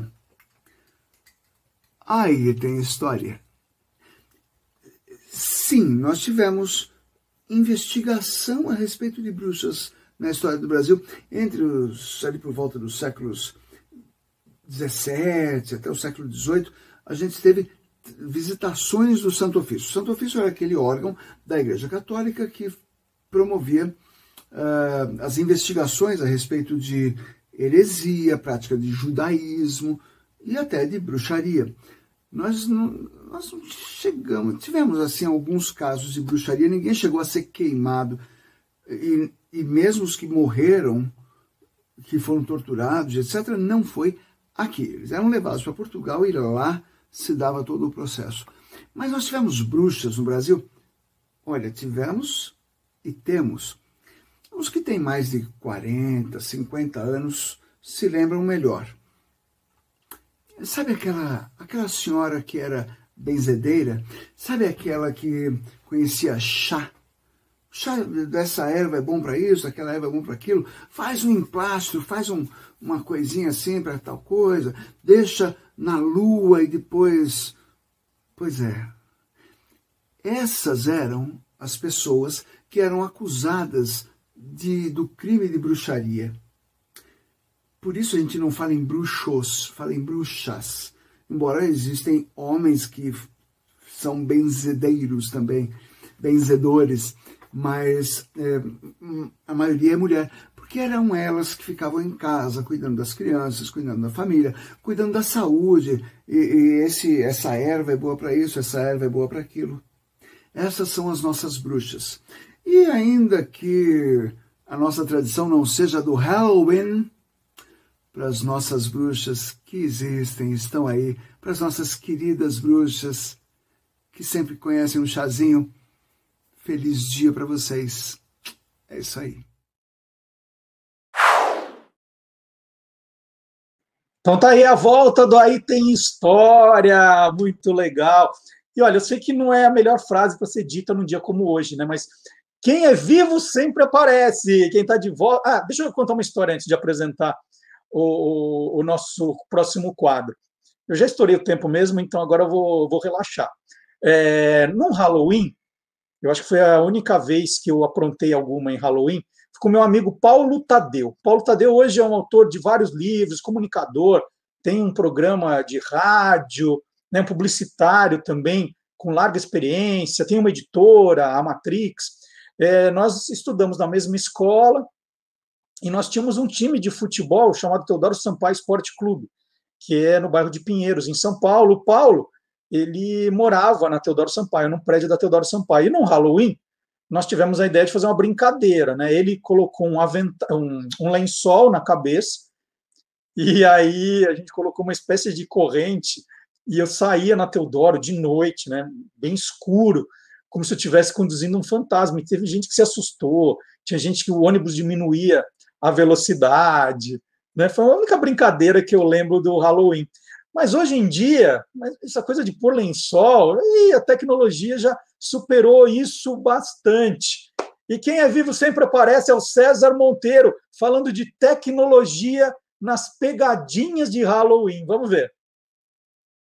Que tal usar um pouco de tecnologia para incrementar sua festa do Dia das Bruxas? Seja em uma fantasia, decoração ou se você tiver um drone, há sempre algo de divertido que você pode fazer. Anote aí três sugestões.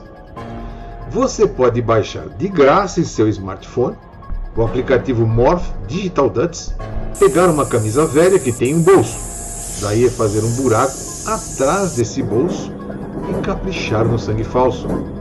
Vestir do avesso e sair assustando as pessoas com seu coração batendo exposto ou qualquer outra imagem assustadora batendo no seu peito. Já se você tiver uma janela ou alguém for na sua casa, pendure um tablet e coloque um vídeo sinistro passando em loop. Se puser uma mão de plástico preso na porta, o efeito é melhor ainda. E se por acaso você tiver um drone, dá para fazer um fantasma inusitado. Basta um lençol, uma máscara e algumas lâmpadas de LED. A receita é vestir o drone para fazer uma fantasia por controle remoto. Aproveite o Dia das Bruxas. Aqui está meu baldinho de guardar os doces e o resto da minha fantasia macabra e minha camiseta também.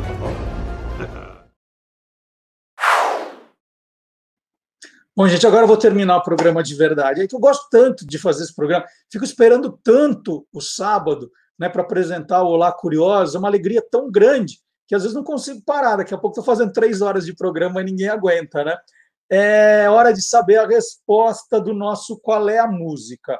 E eu perguntei qual das três músicas que foram apresentadas virou meme na internet depois que foi tocada em um episódio do seriado cômico, desenho animado, né, série de animação South Park. As alternativas, só para refrescar a sua memória, ainda dá tempo de você arriscar um palpite, se você quiser jogar aí no, no nosso chat.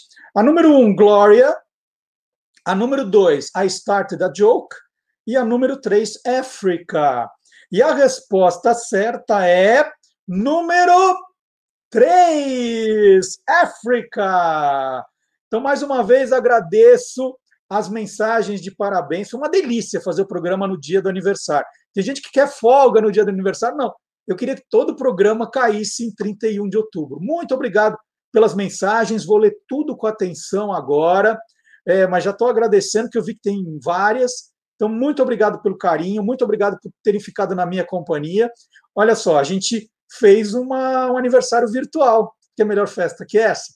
Muito obrigado a todos e nós encerramos o programa de hoje com Beck e o de Fusca tocando África. As outras duas, Gloria e a Started the Joke, você confere no canal do YouTube durante a semana. E pode rever todas as outras que eles já tocaram. Nós já temos um acervo incrível de músicas, hein? Até sábado que vem. Muito obrigado. Ó, África agora. Tchau.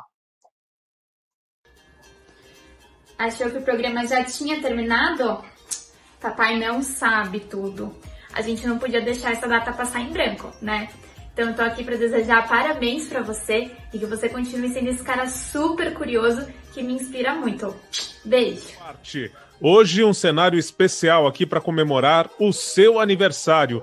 Essa daqui é uma exposição do Cildo Meirelles que foi organizada lá em Londres em 2001, chamada Babel, e que tem 800 rádios nessa torre. E eu selecionei o trechinho da torre que tem rádios da época em que você nasceu, não é isso? Tô curioso para saber que rádio você tinha em casa, hein, Marcelo Duarte? Qual foi o rádio que te inspirou a fazer coisas tão criativas? Um grande abraço, felicidades e continue sendo sempre curioso e criativo que nos faz sempre aprender mais e mais. Salve, salve Marcelão! Nesse dia das bruxas, eu e minhas duas amiguinhas queremos lhe desejar um feliz aniversário, que você continue nos encantando com a magia das suas curiosidades. Um grande abraço. Olá, Marcelo, meu mais curioso amigo. Felicidades para você em mais desse aniversário. É, é muito bom contar com a sua presença, a sua amizade e o seu carinho no, ao longo de, de, todos esses anos em que eu passei de ouvinte a colaborador e ouvinte, continuei ouvinte do, dos seus programas e leitor dos seus livros. O aniversário é seu, mas o presente é nosso. Está na sua companhia. Feliz aniversário, curioso! Parabéns, Marcelo Duarte, por mais essa volta em torno do Sol. Eu sei que você já deve ter dado pelo menos umas 35 voltas em torno do Astro Rei, mas duvido você me alcançar. um abração para você, muita saúde e que você continue trazendo muitas curiosidades para gente. Parabéns, Marcelo. Muitas felicidades, muitos anos de vida. Que você continue tendo muito mais sucesso na sua vida profissional, particular. Seja sempre muito feliz. Eu te conheço há vários anos, né? Bastante tempo e sempre te admirei. Te admiro bastante. Por vários motivos, mas principalmente pelo seu humor pela sua criatividade. Você é um cara incrível nisso. Ah, por outro motivo também. Porque você é um colecionador de tranqueiras, assim como eu. Você deve ter muito mais que eu, mas a gente gosta de juntar coisas, né? É algo que eu também admiro bastante você. Com várias ideias, né? Sempre tem alguma coisa aí de coleção, alguma coisa guardada, surge uma nova ideia, tá bom? Muitas felicidades, um grande abraço. Olá, Marcelo. Passando para mandar um grande abraço e parabenizar você pelo seu aniversário. Hoje é um dia muito especial. Deve ter um monte de gente curiosa para saber qual a sua idade, mas eu não vou revelar isso. Um abraço e felicidades. Grande Marcelo, hoje é um dia tão importante que devia até ser feriado. É o seu dia, né? E, cara, o que, que eu vou dizer para você, que é um meu um grande amigo, um grande parceiro? Eu posso dizer aquilo que eu diria a um irmão mais novo. Eu desejo toda a felicidade do mundo, eu desejo muito amor, muita paz, muita harmonia e, sobretudo, muita realização na sua vida. Fica aí com um abraço do Maga com o sabor de muito obrigado pela nossa amizade. Marcelo, feliz aniversário! E olha, que a cada ano você fique cada vez mais velho. Feliz aniversário! Parabéns pelo aniversário, Marcelo Duarte. Mais um ano com muita saúde e alegria, novos desafios e novas conquistas. E muitas, muitas curiosidades de vida. Parabéns